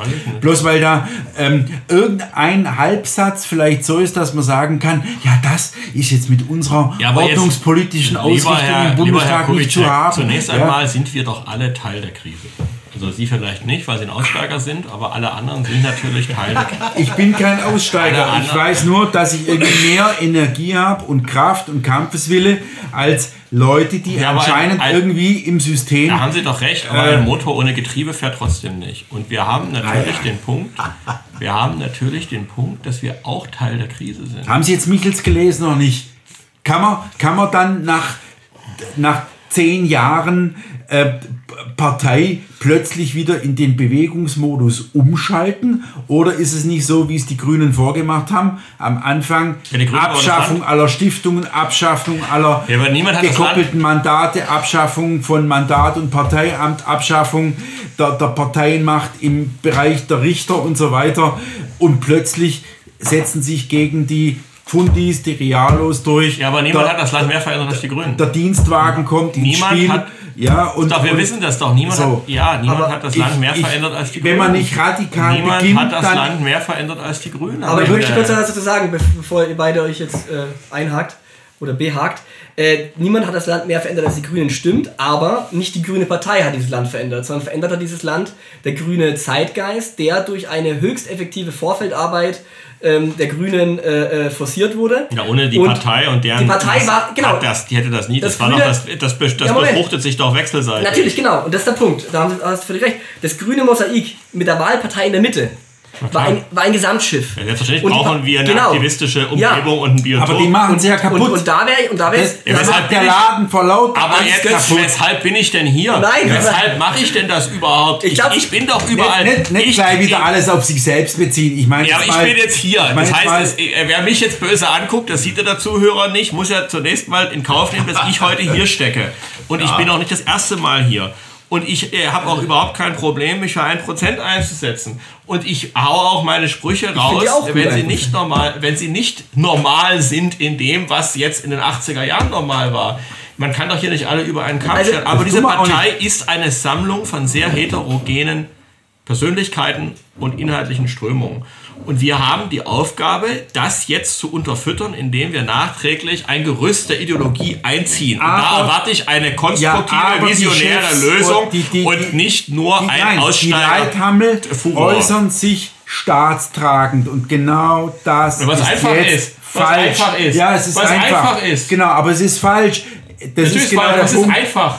Ja, aber niemand. So, und das muss verhindert werden. Zu, zu Unmöglichen kann man nicht verpflichtet werden, Genau. hat der Jurist gelernt.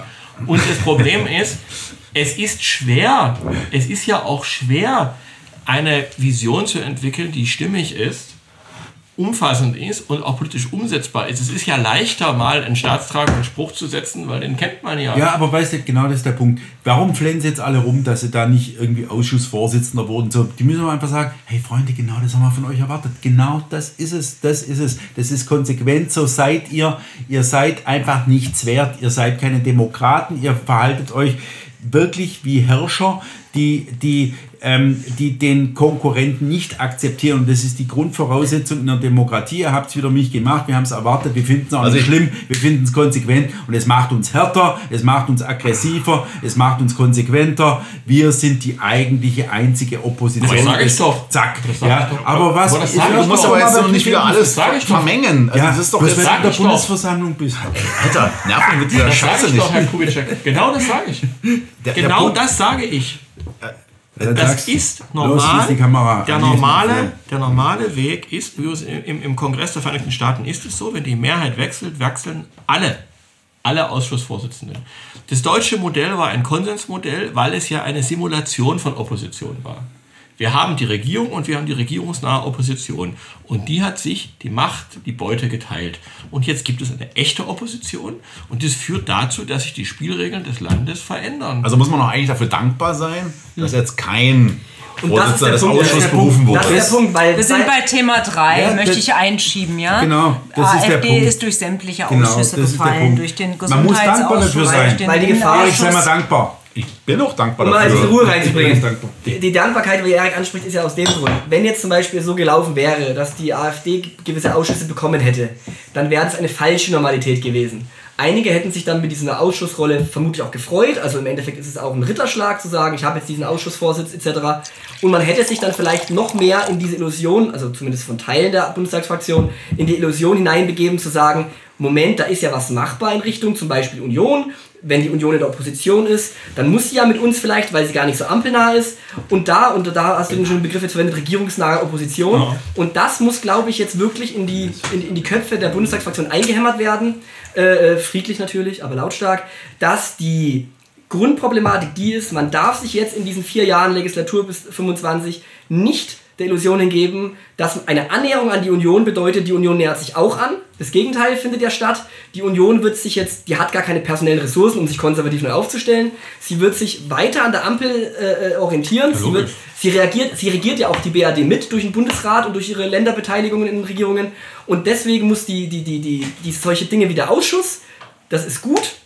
Es gibt klare Kante, dadurch gibt es gar keine Pseudo-Verquickung von, von, von, von AfD-Positionen mit der, Normalität, mit der Nein, vermeintlichen Normalität. Unterschreibe ich eins zu Das eins. ist natürlich zu viel zu manichäisch und wenn er das unterschreibt, muss man da ohnehin schon noch mal genauer hinschauen. Es ist so, es wäre beides gut gewesen. Aber wo Das wir haben wir doch- das haben wir doch in den letzten vier Jahren gehabt. Es ist jetzt ist gut. passiert, es ist Erik. jetzt. Ja, sag ich doch, deswegen es nicht normal. Lass mich doch mal ausreden. Super, Erik. Es ist jetzt gut, weil wir eine Klarheit haben. Wir wissen, Genau, wo Das wir sind. ich. Nein, nein. Hätten Moment. wir aber die Ausschussvorsitzenden und damit auch die politischen Machtmöglichkeiten bekommen, wäre es auch gut gewesen. aber- es ist doch nicht so, dass es nur einen einzigen Weg zum Ziel gibt, Also, sondern wir die nehmen, Ausschüsse haben- ja, das ist mal- doch- ja, wir nehmen jede Möglichkeit mit, die wir haben. Und wenn wir die Möglichkeit nicht bekommen, weil man sie uns regelwidrig verwehrt, dann ist es auch gut, weil es uns klar macht, wo wir sind und dann müssen wir uns halt neu definieren. Aber jetzt zu sagen, das eine ist gut, das andere ist schlecht, das ist erstmal nicht schlecht, wenn man einen Ausschussvorsitzenden absehbar. bekommt. Doch, also aber- war absehbar, was jetzt. Du, du willst doch die. Leute auf Linie bringen. So, Was? Das ist doch so. Man kommt das nicht- gelingt jetzt doch dadurch, dass man ausgeschlossen ist. Genauso war immer diese Ablehnung des Bundestagsvizepräsidenten. Ich habe natürlich gehofft, dass sie nicht irgendwen noch wählen, Genau. dass sie alle ihren Frieden nicht machen, sondern dass es schön konfrontativ ist. Und jetzt bei den Ausschüssen. Was passiert denn in den Ausschüssen? Das sind dieselben Stimmenverteilungen wie im Bundestag. So, da kannst du im Prinzip dich nur zur Nutte machen, weil du am Ende der Ausschuss eine Empfehlung abgibt und da steht dein Name mit drunter. Steht da nicht. Natürlich. Steht da auch. Ja, Ich klar. sehe das genauso wie der Erik So, und und deswegen Das ist- bin ich durchaus dankbar. Diese, diese Klare vier Jahre sind verlorene vier Jahre gewesen. Ja, sozusagen. Sind Sie haben noch nicht- mal dazu gedient, die Sache zu konsolidieren. Und Das jetzt, das jetzt kommt, kommt mal endlich ein Hammer auf den Amboss. Und jetzt wollen wir mal sehen, ob die Leute stehen oder nicht. Weil jetzt gibt es nämlich die Gelegenheit. Und wenn sie jetzt anfangen zu weinen, "Ah, wir haben den Ausschuss nicht bekommen. Mann oder Memme. Da haben sogar die, die Süddeutsche Zeitung hat sogar einen interessanten Kommentar geschrieben. Ausschussvorsitz, Innenausschuss? Wer war das nochmal letzte Le- Legislaturperiode? Irgendeine CSU-Tante. Den Namen hat noch nie jemand gehört. Wen interessiert so ein Scheiß? Jetzt ist es Petra Pau. Nee, die ist Stellvertreterin und führt den Ja, ja, die ist, die ist aber vorübergehend. Das ist jetzt eher ist ein, genau, das ist ein Skandal der CDU, dass die sozusagen anfangen zu heulen bei einem Bundespolizisten wie Herrn Hess, der ja nun irgendwie 30 Jahre lang irgendwie Dienst für Deutschland getan hat, aber ohne mit Wipper zu zucken Frau Pau akzeptieren. Aber das ist jetzt nicht ein Problem der AfD. Warum? Ich Das glaube, ist- ich komme mal zurück auf Benedikt Kaiser. Es ist bei den Grünen, wir sollten die Grünen studieren, wie sie es gemacht haben. Und zwar ist es ein Wechselspiel. Und nur weil man mal im Parlament einen Erfolg hat, ist es nicht schlecht. Aber wenn man böse ausgegrätscht wird mit der Blutgrätsche, ist es auch nicht schlecht. Sondern der, der, der Kampf, den wir führen, ist eben der des Wechselspiels. Und wenn wenn wir den großen Blick nehmen, dann ist es so, dass das politische Meinungsspektrum in Deutschland zurzeit von der Mitte nach links offen ist. Und was die Grünen in den 80ern geschafft haben, war, sie haben es massiv nach links geöffnet. Was unsere Aufgabe ist, wir müssen das politische Meinungsspektrum nach rechts öffnen. Wir müssen deutlich machen, die Lösung der Probleme unseres Landes lassen sich nicht nur mit linken, äh, Möglichkeit, mit linken Wegen äh, erreichen, sondern es braucht eine legitime rechte Lösungswege. Ja, nur- weißt du, Und wie wir die musst. tun, ob wir diese legitimen rechtlichen Lösungswege den Menschen klar machen und diese, die, die Legitimität beweisen durch unseren klaren Kampf und indem wir die anderen demaskieren, oder ob wir es tun, indem wir die Institutionen dazu benutzen, diese Zulässigkeit und Legitimität rechter Politik zu erweisen, ist doch eine Frage, das ist, wie, das ist nicht wie eine Reihenschaltung, das ist wie eine Parallelschaltung. Nee, nee, das ist aber, eben aber, nicht aber, so- aber Moment, dieses, so dieses, wer erlaubt Ihnen denn überhaupt jemanden zu dem, äh, demaskieren? Wir haben ja nicht nur diese Kakistokratie, also die Herrschaft wir der haben doch eine Demaskierung. Wir haben eine, wir haben eine Infokratie, also eine Herrschaft der Mas Massenmedien. Das ist der die Punkt. lässt überhaupt nicht zu, dass jemand dem, demaskiert wird. Auch darüber haben wir schon geschrieben, ja, dass Um ja jemanden zur Kenntlichkeit zu, erstelle, zu stellen, brauchst du Leute, die überhaupt noch kapieren, dass gerade jemand zur Du- Kenntlichkeit du brauchst das entstellt wird. weiße Blatt, auf das dem ist das Punkt. geschrieben wird Ähm, und, wenn die Leute das nicht mehr wissen, was eigentlich richtig Also die wäre. Bürger der ja? DDR wussten 1989 Das sehr ist- genau, was richtig ist Ja. und hatten also einen, andere einen Konstellation. Ich öffentlich-rechtlichen kann den Rundfunk Vergleich nicht und hatten, hören. Und hatten eine Presselandschaft, die noch schlimmer war als die heute. Und- Ja, Sie wollen da dazu Und ich will auch vor den Grünen, früher, den Vergleich mit den Grünen, will ich warnen. Die Grünen, diese- die hatten am Anfang 40 Prozent der Medien auf ihrer Seite, da waren es sehr, sehr rasch 100. 60, 70, 80 Prozent. Mittlerweile ist es so, Ja, ich glaube, wenn man die Umfragen. Und anschaut, wir haben die 95 Realität auf Prozent der. Journalisten wählen entweder Und grün oder links oder ja, SPD. und deshalb ist So. das Vertrauen der Menschen in die Medien auch auf Nullpunkt und wir haben die Realität ist auf unserer so. Seite. Das Das ist überhaupt nicht so. Das stimmt überhaupt Die- nicht. Den die- Leuten die steht das Wasser eben doch. nicht bis zum Das ist Hals oder der bis Punkt. zum Scheitel. Also die Das- Propaganda funktioniert. Das muss man mal ganz das Vertrauen der Leute ist in die Medien ist eben nicht gleich null. Null. Die Tagesschau ist immer noch ein absoluter. Äh, Selbst wenn die ähm, nicht, es ist doch klar, Der dass Deutschlandfunk, das klingt allein schon so, der Deutschlandfunk. Die 60 plus Leute, die verlassen sich doch Die kriegen ausschließlich wir ja auf auch nicht, aber die kriegen Deutschland. wir doch nicht mehr. Jetzt aber die Propaganda funktioniert. Die Warum, Leute haben, sind in warum Angst. haben wir bei den Erstwählern weniger als 10%? Das ist doch das Problem. Und in Spanien hat die Vox mit einer knallharten Hispanidat und, und, und Geschichtspolitik hat fast 50 Prozent. Also- das liegt auch nicht daran, dass bei uns die Medien noch schlimmer wären als in Spanien, sondern es liegt offenbar daran, dass wir einen Fehler machen. Ja, und weißt du, worin der Fehler liegt? Der Fehler liegt unter anderem darin, dass es kein, keine klare Opposition ist, dass sie versucht zu kungeln, dass sie so koalitionsfähig sein will, dass sich annähern Es liegt will. aber an bestimmten Äh, Sprachverboten, an- an- so, an- die in anderen europäischen Ländern nicht existieren. Jede rechte Opposition wird hier mit Dingen in Zusammenhang gebracht, worüber sich Thomas Haldenwang freut. Ja, so, das hast du in anderen Ländern nicht. Die andere Sache ist, der Vergleich mit der DDR hinkt natürlich massiv. Spanien. Warte doch mal, der hinkt massiv, weil damals gab es halt den freien Westen. Nicht im Wo die Kader Leute- ahnungslos, Wo die Leute sich informieren können. Genau. Jetzt komm nicht mit so einer Scheiße. Ich komme aus Also, Dresden, da, ihr hattet erst zwei, ich nicht. Ja. Aber Benny, du würdest Trotzdem mir, gab's- ganz kurz, Benny, Nee. du würdest mit einem Lass zustimmen. Erik noch. Gut, Erik, Lass Erik, bitte, Erik, Ich- Erik. Ja, er kann ja auch. Ich will, Ihr seid heute sehr eskalativ, Erik, Alter. Erik, Ja, wenn ich komme. Nee, also das, das, die Sache mit den Grünen ist, ist auch so ein gewisser Pferdefuß. Genau. Das, das gibt es ja immer wieder die Vorstellung, machen wir wie die Grünen. Ja? Wir sind halt so eine kleine Splittergruppe und das wird, das wird alles aufgerollt und dann. Das ist ja mehrfach angeklungen. Natürlich sind die Grünen auf einer Welle der Zustimmung geschwommen. Sowohl in den Medien, das waren keine 100%, aber das waren halt, was weiß ich, 30%, 40%. Und die haben ein gigantisches politisches Vorfeld gehabt. emanzipatorisch. So. Und das Naja. haben wir Sex und alles, Politik. alles nicht. Ja. Also Ja, alles. Deswegen ist so. Sex und Politik, das war das Thema. Marx und Käuflichkeit war vermutlich genauso groß. Und- aber die Durchsetzungskraft ist eine ganz andere gewesen. Benedikt, Da, da, da ich äh, Werbeblock dazu gerade Kaplage schreibe über das Zusammenspiel von einer Partei und einem Vorfeld, ähm, äh, wür- würde ich da Erik tatsächlich ausnahmsweise zustimmen. Thema gekommen. Ähm, äh, ähm, der Punkt ist doch der, die Grünen hatten neben den Dingen, die jetzt bereits erwähnt worden sind, noch einen weiteren Vorteil. Die Grünen haben sich eben gespeist aus verschiedenen politischen, sozialen Bewegungen. Egal, ob es der Kommunistische Bund war oder andere grüne, also ökologische Gruppen. Das heißt, sie hatten sogenannte organische Politiker, die sind rausgewachsen aus bestehenden politischen, weltanschaulichen Strukturen und sind in diese Partei und konnten diese Partei prägen. Und jetzt bei der AfD ist das Problem, ähm, äh, dass viele der Quereinsteiger, was man natürlich auch positiv sehen kann, dass eben endlich mal normale Leute in die Politik kommen und nicht nur Berufspolitiker, dass aber die das Bewusstsein eben nicht mitbringen für diese Vorfeldverzahnung. Du hast ja völlig zu Recht gesagt, es ist doch selbstverständlich, dass, dass, dass man Partei ein Vorfeld braucht, etc. Aber es ist eben, Entschuldigung, es ist eben nicht selbstverständlich. Ich habe subjektive Beispielfälle, aber ich habe mit so vielen AfD-Abgeordneten auf Bundes- und Landesebene schon gesprochen, die, die, die, die sagen zu mir, wozu braucht man denn überhaupt eine alternative Gewerkschaft? Wozu braucht man Zeitschriften? Aber zehn Minuten vorher noch gelobt, wie die Grünen die Gesellschaft geprägt haben. Also ich will jetzt nicht AfD-Bashing betreiben, aber man sollte schon äh, realistisch darüber sein, ähm, über den Zustand des politischen Bewusstseins eines relevanten Großteils ähm, äh, äh, der Partei, vor allem eben in Westdeutschland. Es ist eben keine Selbstverständlichkeit, dass die Leute wissen, wie Arbeitsteilung funktioniert in so einem politischen Mosaik.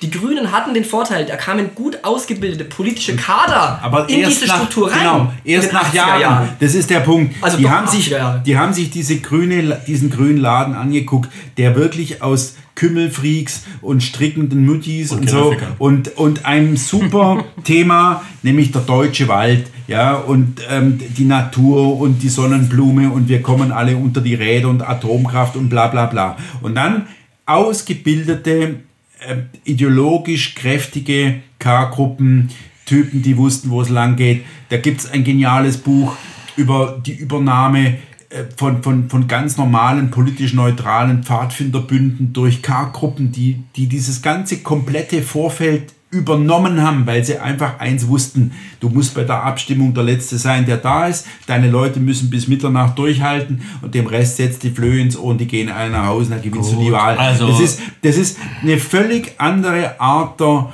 der Politik gewesen. Ich will diesen Vergleich wirklich ablehnen. Die AfD die meinethalben am Anfang sowas wie diesen Überraschungscharme hatte, den die Grünen auch hatten. Weil das war aber ganz war. schnell weg. Ja. Muss Ähm, jetzt sich ideologisieren. die, ja, und die, die muss sich gegen ein völlig ihr feindlich gegenüberstehendes zivilgesellschaftliches, politisch-mediales Feld durchsetzen. Ja, aber das doch intellektuell Und das ist- dürftig ist. das es ist- ist, doch unerträglich, dieses, diese, dieser Negativ. Seid ihr alle depressiv? Nee, oder was? bin ich eben nicht. So, aber ich jetzt- weiß, jetzt was ich genau merke, ist, dass Naiv die Leute alle, depressiv. oder ein Großteil eurer Leute, und da, da sage ich jetzt mal eure Leute, weil ich ja zum Glück nicht Mich Laden ausgenommen? bin, ja, also die sind natürlich vollkommen ausgenommen, Danke, aber, nochmal bitte. aber Äh, es gibt eine Menge Leute, die sie duzen, die ich nicht ausnehme, ähm, Okay. so, die, die, die wirklich diesem, dieser, dieser Aufgabe anscheinend äh, die, die diese Aufgabe gar nicht begriffen haben. Dass sie Das nämlich stimmt. nicht weich werden dürfen, sondern dass sie Wir haben einen Großteil an, an, an Funktionären, die träumen von der BRD 1985 Und die träumen von der wissen Koalition bis heute nicht und wissen bis heute nicht, wie die Lage wirklich ist, weil sie eben äh, Gottfried Benn nicht gelesen haben, erkenne die Lage als Anfang. So, das ist unbestritten. Das ändert Das aber nicht. Makel. Genau. Lass doch mal mit ausführen, Erik. Du darfst doch auch mal aussehen. Alles gut. Ja, wir hören uns das hier an und ich bin ja auch hier, um frohe Jetzt, jetzt Stimmung zu fragen wir einmal ganz kurz den Techniker, die Batterien, die reichen noch, oder? Wir können noch weiter äh, streiten. Ja, sehr gut, sehr gut, sehr gut. Also schön, dass wir mal streiten. Ja. Also, der Punkt ist, ich, die Defizite sind bekannt, die erlebe ich jeden Tag und ich verrate sie hier nicht, weil ich ja nett bin. Eben. Ändert aber nichts Nicht daran, dass ein paar Sachen klar sind. Ich bleibe dabei, die Grünen sind auch nicht deshalb so genial, weil sie ausgebildete K-Gruppen haben. Das also jetzt zum Beispiel mein Lieblingskollege in Brüssel ist der Reinhard Bütikofer. Der hat ein Geschichtsstudium abgebrochen und war nachher ein Maoist. Dass jetzt ein abgebrochenes Geschichtsstudium und eine maoistische Grundausbildung und unbedingt befähigen, äh, das Land zu verändern, würde ich nicht erkennen. Vielleicht ist es auch ein Vorteil, wenn man kein Maoist Stell dir mal ist. vor, ja? einer halt bricht das Geschichtsstudium ab und war Atamane danach. Genau. Ist in, Brü in Brüssel. Ja, ist doch geil. Das die Karrieren der Grünen. So, das heißt, ich bin mir Alter, durchaus bewusst, dass die. Grünen anders sind und ich bin froh, dass wir es nicht sind. Das will ich überhaupt nicht bestreiten. Das ändert aber nichts daran, dass äh, wir jetzt uns bewusst sein müssen, unser Geschäftsmodell von 2015, 16, 17, nämlich das Nein zusammenzubringen, ist an ein Ende gekommen und wir stehen vor der Herausforderung, das Ja zu entwickeln, zu formulieren und die Vision herauszuarbeiten. Stehen übrigens fast alle europäischen Rechtsparteien. Und deshalb empfehle ich einfach mal den Blick zur Konkurrenz. Man kann ja auch von anderen lernen. Wenn es die Grünen nicht sind, lernen wir von Frankreich. Da haben wir zwei Modelle einer Rechtspartei. Wir haben Marine Le Pen, die versucht, genau sich auf diesen Populismus ansprechen von Missständen und ansonsten lieb und nett zu sein, koalitionsfähig zu werden. Und wir haben Eric Zemmour, der eine ganz klare inhaltliche, theoretische Grundlage hat und daraus seine Forderung ableitet. Und wir haben jetzt vier Monate Zeit, um zu beobachten, wie beide sich durchsetzen, wie sie ankommen und wie sie sich organisieren. Das schaue ich mir an. Wo meine Sympathien sind, ist klar, das darf ich hier nicht aussprechen, ich kriege wieder Ärger. Aber schauen wir es doch mal, das ist doch. Macron. Aber nur wenn ihr es nicht verratet. Verratet ihr es nicht, was ich jetzt sage? Jean-Luc Mélenchon. Gut, also ich bin, ich, ich beobachte natürlich Eric Zemmour mit großem Wohlwollen. Warum? Weil er Politik aus einem inhaltlichen, auf einer Grundlage baut, weil er eine Theorie hat, eine Ideologie hat und weil er ableitet, weil er deduktiv und nicht induktiv Politik macht. Und natürlich wünsche ich mir das für die AfD. Und das ist ein Prozess, wo wir Menschen gewinnen müssen. Wenn wir noch nicht mal unsere eigenen Parteimitglieder gewinnen können für unseren Ansatz einer Verzahnung mit dem Vorfeld, wenn wir noch nicht mal unsere Parteimitglieder gewinnen können dafür, dass wir eine Theorie, eine Ideologie brauchen, wie wollen wir denn dann Wahlen gewinnen? Also ich stimme ja zu in der Forderung nach einer Theorie, nach einer Ideologie. Ich schreibe eine, ich schreibe auch eine, dann ja, vergleichen wir wir. äh, vergleichen die, wir packen die dann zusammen. Satan Weiche. ja, genau. Aber jetzt äh, Erik Semur äh, als Partei zu bezeichnen, geht natürlich schon ein bisschen fehl. Ne? Er hat mehr Mitglieder mittlerweile in seiner neuen Bewegung als der Ja, Fraktion. aber er, es hängt halt nur an ihm. Und wenn wir Das jetzt, ist leider oft wenn so wir jetzt Rechts- rechten äh, Parteien. rausnehmen aus dem Spiel, wird es die AfD trotzdem noch geben. Wenn wir Semur aus dem Spiel rausnehmen, wird es die Semur-Partei nicht mehr Weil wir ein anderes Modell haben, was man positiv und negativ sehen kann, und wir müssen halt Politik. Das ist habe ich jetzt gar nicht bewertet, Möglichen. sondern das ist, der Vergleich hinkt schlichtweg. Nein, es sind zwei verschiedene. Bitte, ich, es Wo ist denn hier der eins. Ja, aber es ist doch nie eins zu eins. Aber wir sehen doch zwei Modelle in Frankreich gerade. Ja, das eine ist eine alte Rechtspartei. Das eine ist ein Kurs der Anpassung und des Populismus und das andere ist ein Punkt der rechten Theorie, die nach außen Aber jetzt geht. kommen noch ein paar Sachen dazu. Semur ist erstens Journalist und zweitens Jude. Das dürfen wir ja vielleicht auch mal aussprechen. Nein. Und dadurch hat er eine gewisse, äh, einen gewissen strategischen Vorteil. Ne? Bestimmte Wahrheiten, die er so locker flockig mal ausspricht, dürfen andere Er nicht ist so auch ein Franzose und nicht Deutscher. aussprechen. Aber ich will doch nur auf, die, auf das Prinzip hinaus. Natürlich, es ist jeder Vergleich hinkt, sonst wäre kein Vergleich. Also Ja, ich, das ist- das bringt doch nichts. Ich, ich würde ein bisschen Wasser in den Wein gießen in Bezug auf Semur. Weil ähm, äh, es klingt ja erstmal schön, der hat eine Theorie und aus dieser Theorie leitet er seine Praxis ab. Aber wenn man sich die Auftritte von Semur anschaut, ähm, dann ist es ja eher so, dass er ähm, äh, in ein Vakuum gestoßen ist, das Le Pen ihm ermöglicht hat. Nämlich das Thema großer Austausch, Schrägstrich Überfremdung, Schrägstrich Multikultur Multikulturalisierung Frankreichs. Le Pen hat ja ähm, erfolgreich, und das hatten wir auch in dieser Analyse von Daniel Fiss äh, bei sezession.de äh, letztens aufbereitet, mit Zahlen aus, aus verschiedensten Forschungsinstituten Frankreichs, dass ähm, äh, äh, Le Pen es geschafft hat, erfolgreich ähm, die untere Mittelschicht und die französische Arbeiterklasse fest an den Rassemblement National zu binden. Das gelang ihr durch eine durchaus prononciert sozialpatriotische äh, äh, Fokussierung. Aber sie hat gleichzeitig gedacht, sie muss jetzt sich noch migrationspolitisch mäßigen, im Tonmäßigen, aber auch in der Programmatik mäßigen, um anschlussfähig zu sein, noch ins mittlere Bürgertum. Das hat nicht geklappt.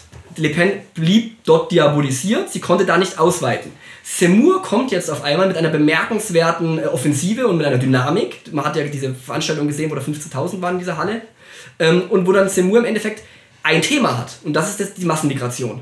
Das ist das Thema Überfremdung. Das ist das Thema Erhalt Frankreichs als. Grand Nation, die es nicht mehr gibt. Identität ist Identität. das Thema. Genau, aber äh, ich würde, also wa- was auch erstmal jetzt belanglos ist dafür, für, für, für, die, für die reale Wirkmacht, aber ich glaube, die haben, äh, Semur hat da keine Theorie, sondern ihn, er, ihm steht es einfach wirklich äh, überm Hals, er hat die Schnauze voll und er kann eben eloquent, wie er ist, das vermitteln. Was ich persönlich da noch interessanter finde und was auch für die AfD dann relevant sein kann, ist, dass es gelang, momentan zumindest, das rechte Wählerspektrum zu erweitern. Le Pen steht bei Umfragen im Schnitt bei zwischen 17 und 18 Prozent, Simur zwischen 13 und 15. Wir haben über 30% Das Prozent heißt, wir haben über 30 Potenzial. Prozent rechtes Potenzial. Und das Interessante ist, Semur hat eben nicht nur dem Rassemblement National Le Pen Stimmen geklaut, sondern vor allem in der republikanisch-konservativen etatistischen Mitte in Genau, Frankreich. Versailles hat die, die, die, die, die, die Bourgeoisen, die Bourgeoisen äh, Wohnviertel in Versailles oder in Neuilly oder in, Genau. im 16. Arrondissement haben Macron gewählt aus Und die Gründen kann Semur erreichen, aber nicht Le Pen. und sie haben aus Gründen gewählt der sozialen Zugehörigkeit. Und das ist etwas, was wir in Deutschland auch haben. Es gibt ja etwas ganz Widerliches. Es gibt die Leipziger Rechtsextremismusstudie. Und die hat festgestellt, dass wir durchaus in Deutschland nach deren komischen äh, Maßstäben ein sehr hohes Potenzial an tiefsitzenden rechten Überzeugungen haben. Diese Leute, die da erfasst wurden, haben aber nie NPD gewählt. Warum? Weil sie schmuddelig war. Das heißt, wir haben ja ein Potenzial an Leuten, die zu Hause von ihrem Wertegerüst, trotz der Dauerberieselung in öffentlich-rechtlichen Rundfunk und in den Schulen, mit uns übereinstimmen in tiefsitzenden rechten Überzeugungen, Geschichtsbildern, Identitätsvorstellungen. Die erreichen wir aber nicht, Aber die Leute weil wissen, wir, dass lass wir vor, mal ausreden. vor 3000 Büchern podcasten und dabei Ja. Wein trinken, den wir nicht mit der Schere geöffnet haben. Genau. Würden uns alle wählen. Äh, das, ja, würden sie. Das ich mal zu bezweifeln. Aber wir haben ein zweites Problem und das ist eben nicht nur der Inhalt, das ist ja schön, dass ihr seht, sondern es ist auch eine Frage des Auftritts und der, Ansch der sozialen Anschlussfähigkeit. Und natürlich brauchen wir dazu auch Persönlichkeiten, die auch von jemandem, der gebildet, aber links ist, zumindest als satisfaktionsfähig Wir hatten doch werden. Bernd Lucke, wir hatten doch Konrad Nein, hatten Adam wir. und Ja, aber die waren ja nicht rechts inhaltlich. Die waren ja inhaltlich nicht rechts. Also die, waren ja, bei die, die waren Fische. ja, die waren ja bei Dieter, wenn es um die 80er Jahre Butter ging. bei die Fische. Das heißt, wir Wer- brauchen wen? Leute, die müssen wir heranbilden. Wir brauchen junge Leute. Wir haben die in der zweiten Reihe.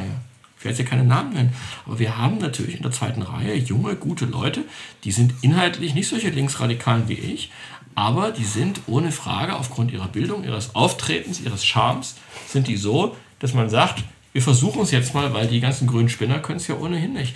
Das heißt, das eine ist natürlich, ja, ich will mehr als nur das Nein. Ich will mehr als nur die Normalität als ersten Schritt. Ich möchte die Vision, ich warte noch auf die Beiträge. Zweitens, ich möchte aber auch eine Professionalität im Auftritt und ich möchte Persönlichkeiten sehen, die eben diese von den anderen aufgebaute gläserne Wand, die uns von der Mitte abhält, niederreißen können. Der Herr Dr. Kraas noch nicht so lange dabei. Nee, Götz, jetzt bitte noch ganz vielleicht. kurz, ganz kurz. Ja. Ähm, ich glaube, dass es ähm, dass das in Deutschland nur aus der Mitte kommen kann. Also das muss ich euch so sagen. Das, war bei, Sarah, das war bei Sarrazin so. Was kann aus der Ähm, Mitte kommen? der, der hat die Mauer eingerissen. Sarrazin hat mit seinem Buch die, eine Mauer eingerissen. Der kam aus der Mitte. Der hatte schon einen Namen, so wie Seymour in Frankreich eben auch einen Namen hatte, der zunächst völlig unverdächtig war und jetzt plötzlich unverdächtig. Ja, und, ähm, und ähm, das war eben interessanterweise in der Anfangsphase der AfD auch so.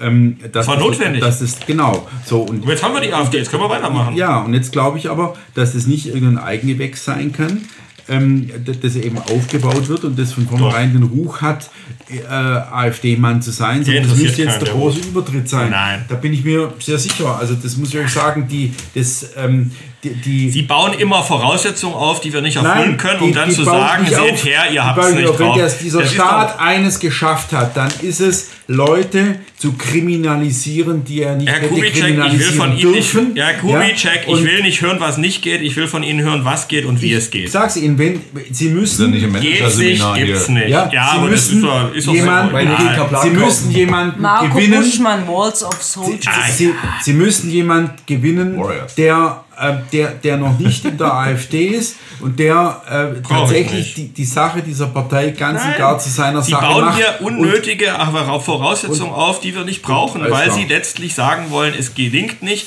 und dann wollen sie sich zurückziehen. Ich erinnere mich an unsere Diskussion zum Konservatismusbegriff in Dresden, wo sie sagten, es ist eh verloren, aber wenn wir uns aufs Dorf zurückziehen, können wir noch 200 Das Jahre überleben so- und nein, das durchhalten. ich so nicht gesagt. Und ich, Ich sage Ihnen Ihnen das gesagt- ganz offen, diese Art von Depression, die sagt, es ist eh verloren, ziehen wir uns zurück und werden alle Aussteiger, damit gewinnt Das das sicher ist nicht. keine Depression. Sondern wir erwarten Und- von Ihnen auch als jemand, der ein intellektueller Taktgeber sein wollen, dass Sie uns nicht sagen, was alles nicht geht und was wir machen müssen, sondern dass Sie uns sagen, Doch, wie könnt ist- ihr mit den jetzigen, wie eine könnt andere ihr, wie könnt ihr mit den jetzigen Potenzial und den jetzigen Leuten, die ihr habt, tatsächlich in kleinen Schritten etwas verändern. Und dieses? Übersagen, Also worum es nicht geht, reicht nicht. Also Dann konkret und zwei. Dinge, zwei Dinge. Gut. Ich glaube, dass das, äh, sage ich immer wieder, die Ergebnisse, ähm, wenn man sich das Dauerfeuer anschaut, gar nicht so schlampig sind. Das sehe ich ähm, auch so. So, und das zweite ist, von Höcke lernen heißt siegen lernen. Der Mann ist, egal wie gesund oder krank er ist, äh, auf der Straße. Jeder halbe Thüringer hat mittlerweile den Eindruck, dass er ihn persönlich kennt. Er macht Graswurzelarbeit, er ist unterwegs, er ist sich nicht zu schade, populistisch zu sein, er ist sich nicht zu schade, auf eine sehr simple Art und Weise den Leuten zu sagen, was schief läuft. Der, der ist kein Typ, der irgendwie so eine Art Schnittchen-Flatrate will, weil er im Landtag oder im Bundestag oder im Europaparlament sitzt. vom Weg ab. Nein, das Doch. führt nicht zum Weg ab. das ist, doch, das ist doch. komisch, dass der irgendwie in Thüringen die Sache in den Griff kriegt, dass er sogar noch was drauflegt, während alle anderen verlieren und, und trotzdem ist er der Buhmann. Und da muss ich euch sagen, Tat das komisch ist, und ärgerlich, Ja, ja. und er hat sogar Intellektuelles auf dem Kasten. Er liest, er, er, er schreibt irgendwie keine billigen Tweets, sondern er veröffentlicht Dinge, die Substanz haben. Das ist, das ist alles irgendwie ein, ein Erfolgsweg anscheinend, ja. Und trotzdem ähm, gibt es in diesem Laden äh, zig Leute, die irgendwie denken, ohne diesen Kerl, der aneckt, ohne diesen Kerl, der kriminalisiert wird, ohne diesen Kerl, der, der wirklich, wirklich ein heißes Messer ist, das den Leuten wehtut, wenn sie es in die Hand nehmen müssen, ähm, wäre irgendwie alles besser. Da wäre man plötzlich anknüpfungsfähig, kompatibel, da könnte man reden, da könnte man mit der CDU reden, da könnte man mit der FDP reden und so weiter und so fort. Und das ähm, muss ich sagen, das ist meine, äh, mein Impuls. Also äh, macht's mal bitte etwas unversöhnlicher, etwas mit bisschen Nachahmungsverbot, macht's mal so wie Höcke. Vielleicht ist es auch in Bremen gar nicht so schlampig. Also ich komme gerade aus einer Plenarwoche. Und da hatten wir über viele Themen, wie üblich, diese grässlichen Diskussionen, unter anderem über eine wichtige Frage, über die man kaum noch redet, nämlich Krieg und Frieden. Wir sind ja mittlerweile in, in der Ukraine auf dem Weg, nicht nur in den Kalten Krieg, sondern wir können vom heißen Krieg reden. Und es gab genau zwei Redner, die nicht ins Horn gestoßen haben, mehr Sanktionen, mehr Krieg, sondern die voller Freude den anderen gesagt haben, dass sie Kriegstreiber sind, dass sie nicht verstehen, wovon sie reden und dass wir was anderes brauchen. Das war der Kollege Mariani aus Frankreich und das war ich. Und es war sehr schön zu sehen, dass dann die anderen ihre Redemanuskripte ändern und uns persönlich angriffen. Sie haben völlig recht. Unterscheidbar sein, in der Sache alternativ sein. Der Name Alternative für Deutschland muss ein Parteiprogramm und eine Verpflichtung sein. Ganz genau. Da jetzt laufen Sie bei mir offene Türen ein. Aber sie müssen es in einer professionellen und menschlich akzeptablen Art und Weise überbringen. Sie dürfen also eins auf keinen Fall sein, wenn sie das machen. Sie dürfen schmuddelig sein. Und das ist ja Ist ein großer... schmuddelig? Nein, habe ich jemals irgendwas über Höcke gesagt? Das ist doch Unsinn. Wa- Worum es mir aber geht, ist eins. Wir leben in einer Zeit, wo den Menschen aufgrund des Bildungsdefizits und auch des Verlusts religiöser Gewissheiten der Kompass abhanden gekommen ist. Das heißt also, Politik wird nicht mehr beurteilt danach, ob mir der Inhalt gefällt oder nicht, sondern er wird danach beurteilt, ob ich es plausibel finde, ob ich die Person, die eine Idee vertritt, akzeptieren kann und ob das, was er sagt, emotional zu meinen Lebensumständen passt. Und genau da hat die AfD ein riesiges Problem, weil sie unglaublich verbittert und rückwärtsgewandt gilt. Eben so wie es früher einmal war. Und das müssen wir ersetzen durch ein Lebensgefühl des Aufbruchs, der Zukunft, aber der klaren Überzeugungen, weil die Menschen, die selbst keine Überzeugungen haben, Leute akzeptieren, die Überzeugungen haben. Und das Beispiel wäre zum Beispiel, wenn wir, die, wenn wir, wenn wir anschauen in Belgien, der Flams Belang, der inhaltlich konsequent ist und das nach außen gut rüberbringt. Ich sehe mit großer Sympathie, wie die Wahlergebnisse in Thüringen nach oben gehen, wie das auch begründet wird durch gute Leute.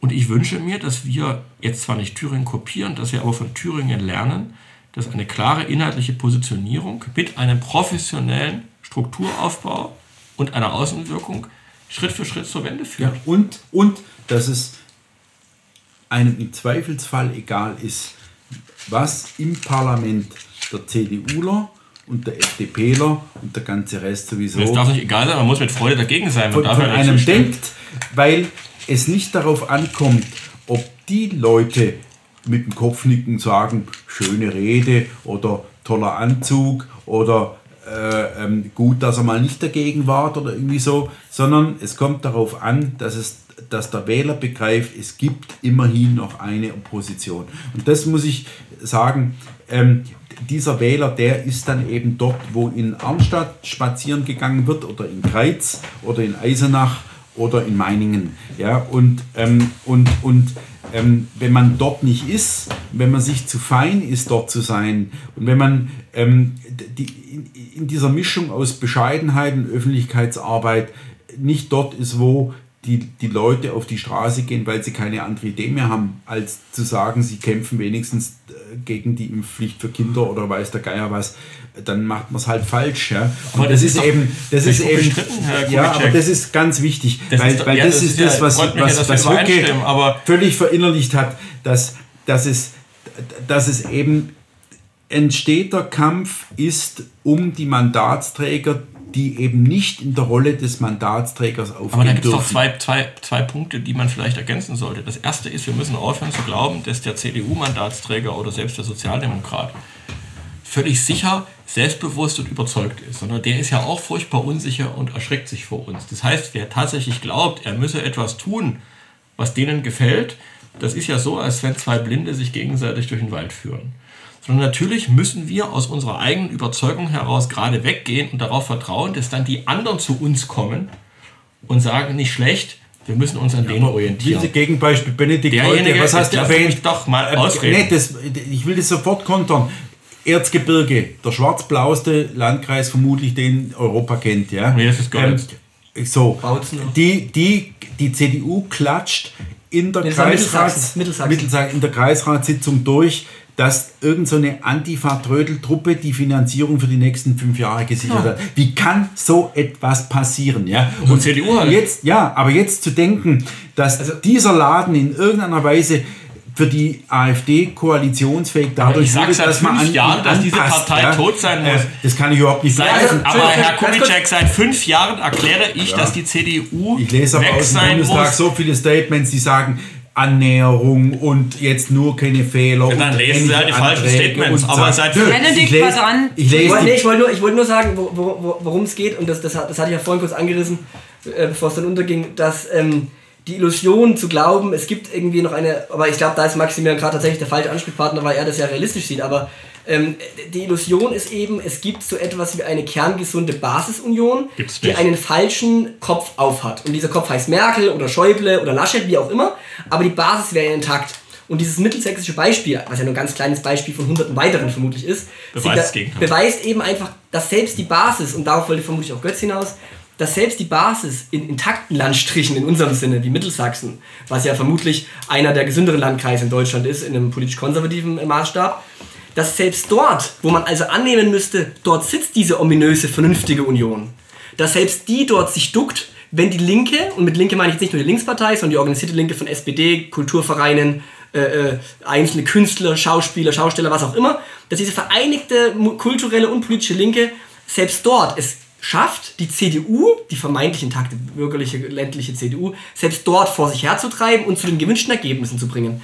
Und solche Beispiele sind dann, sind dann halt einfach äh, ja, ärgerlich, aber nützlich, um den Leuten, die eben vor allem, glaube ich zumindest, als, als Nicht-Parteimitglied, vor allem die in der Bundestagsfraktion sitzen, dass diese Leute eben wirklich glauben, wir müssen einfach nur warten, bis die Union wieder gesundet und wir müssen das auch nicht nur warten, Entschuldigung, wir müssen auch antreiben. Seit fünf ich habe Jahren. ja extra gesagt, Max- Ja, ist nicht ja, der Schuldige. ich sitze ja hier mit am Tisch. Seit fünf Jahren erkläre ich, dass die Union den Weg der Demokratia Christiana Christiana gehen muss. muss. Ja, Warum?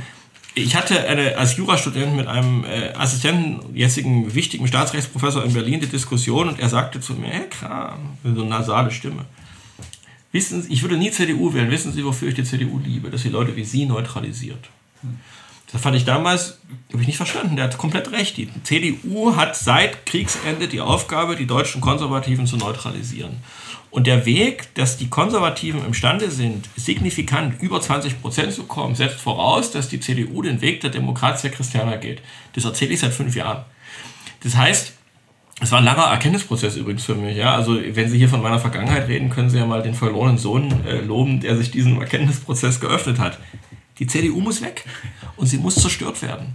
Es gibt keine konservative Wende in diesem Land, solange die CDU nicht reduziert ist auf so ein paar Restbataillone, äh, da wo früher der Kulturkampf geführt wurde. Punkt. Das ist äh, völlig klar. Das ändert aber nichts daran, dass wir nur dann in das Vakuum reinstoßen können, wenn wir an uns arbeiten. Ja. Und diese Arbeit müssen wir tun und die tun wir nicht, wenn wir erzählen, wir dürfen nicht zu den Grünen gucken, wir dürfen nicht zu Semo gucken und wir brauchen noch irgendwie den, den Deus Ex Machina, der zu uns von irgendwo herstößt. Sondern ich erwarte die konkrete Sache, wie schaffen wir es mit Professionalisierung und Ideologisierung in der Partei.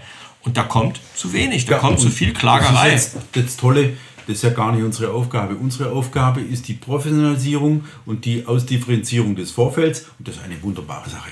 Ja, Ja, es gibt immer mehr gute Verlage. Es gibt äh, vom Comic-Verlag über neue Zeitschriften, über Verlage, eben. die sich ja emanzipieren, ähm, bis hin zu ähm, äh, Künstlern, die sich zeigen und so weiter, gibt es eben doch viel mehr, als es vor zehn Jahren Ja, gab. eben, und, das deshalb geht es doch auch vorwärts. Was Genau. glauben Sie denn? Ja. Nur weil wir da zurzeit ein paar Leute haben, die immer noch nicht begriffen haben, dass die CDU scheiße ist, es rutscht doch was nach, weil die Realität mit uns ist.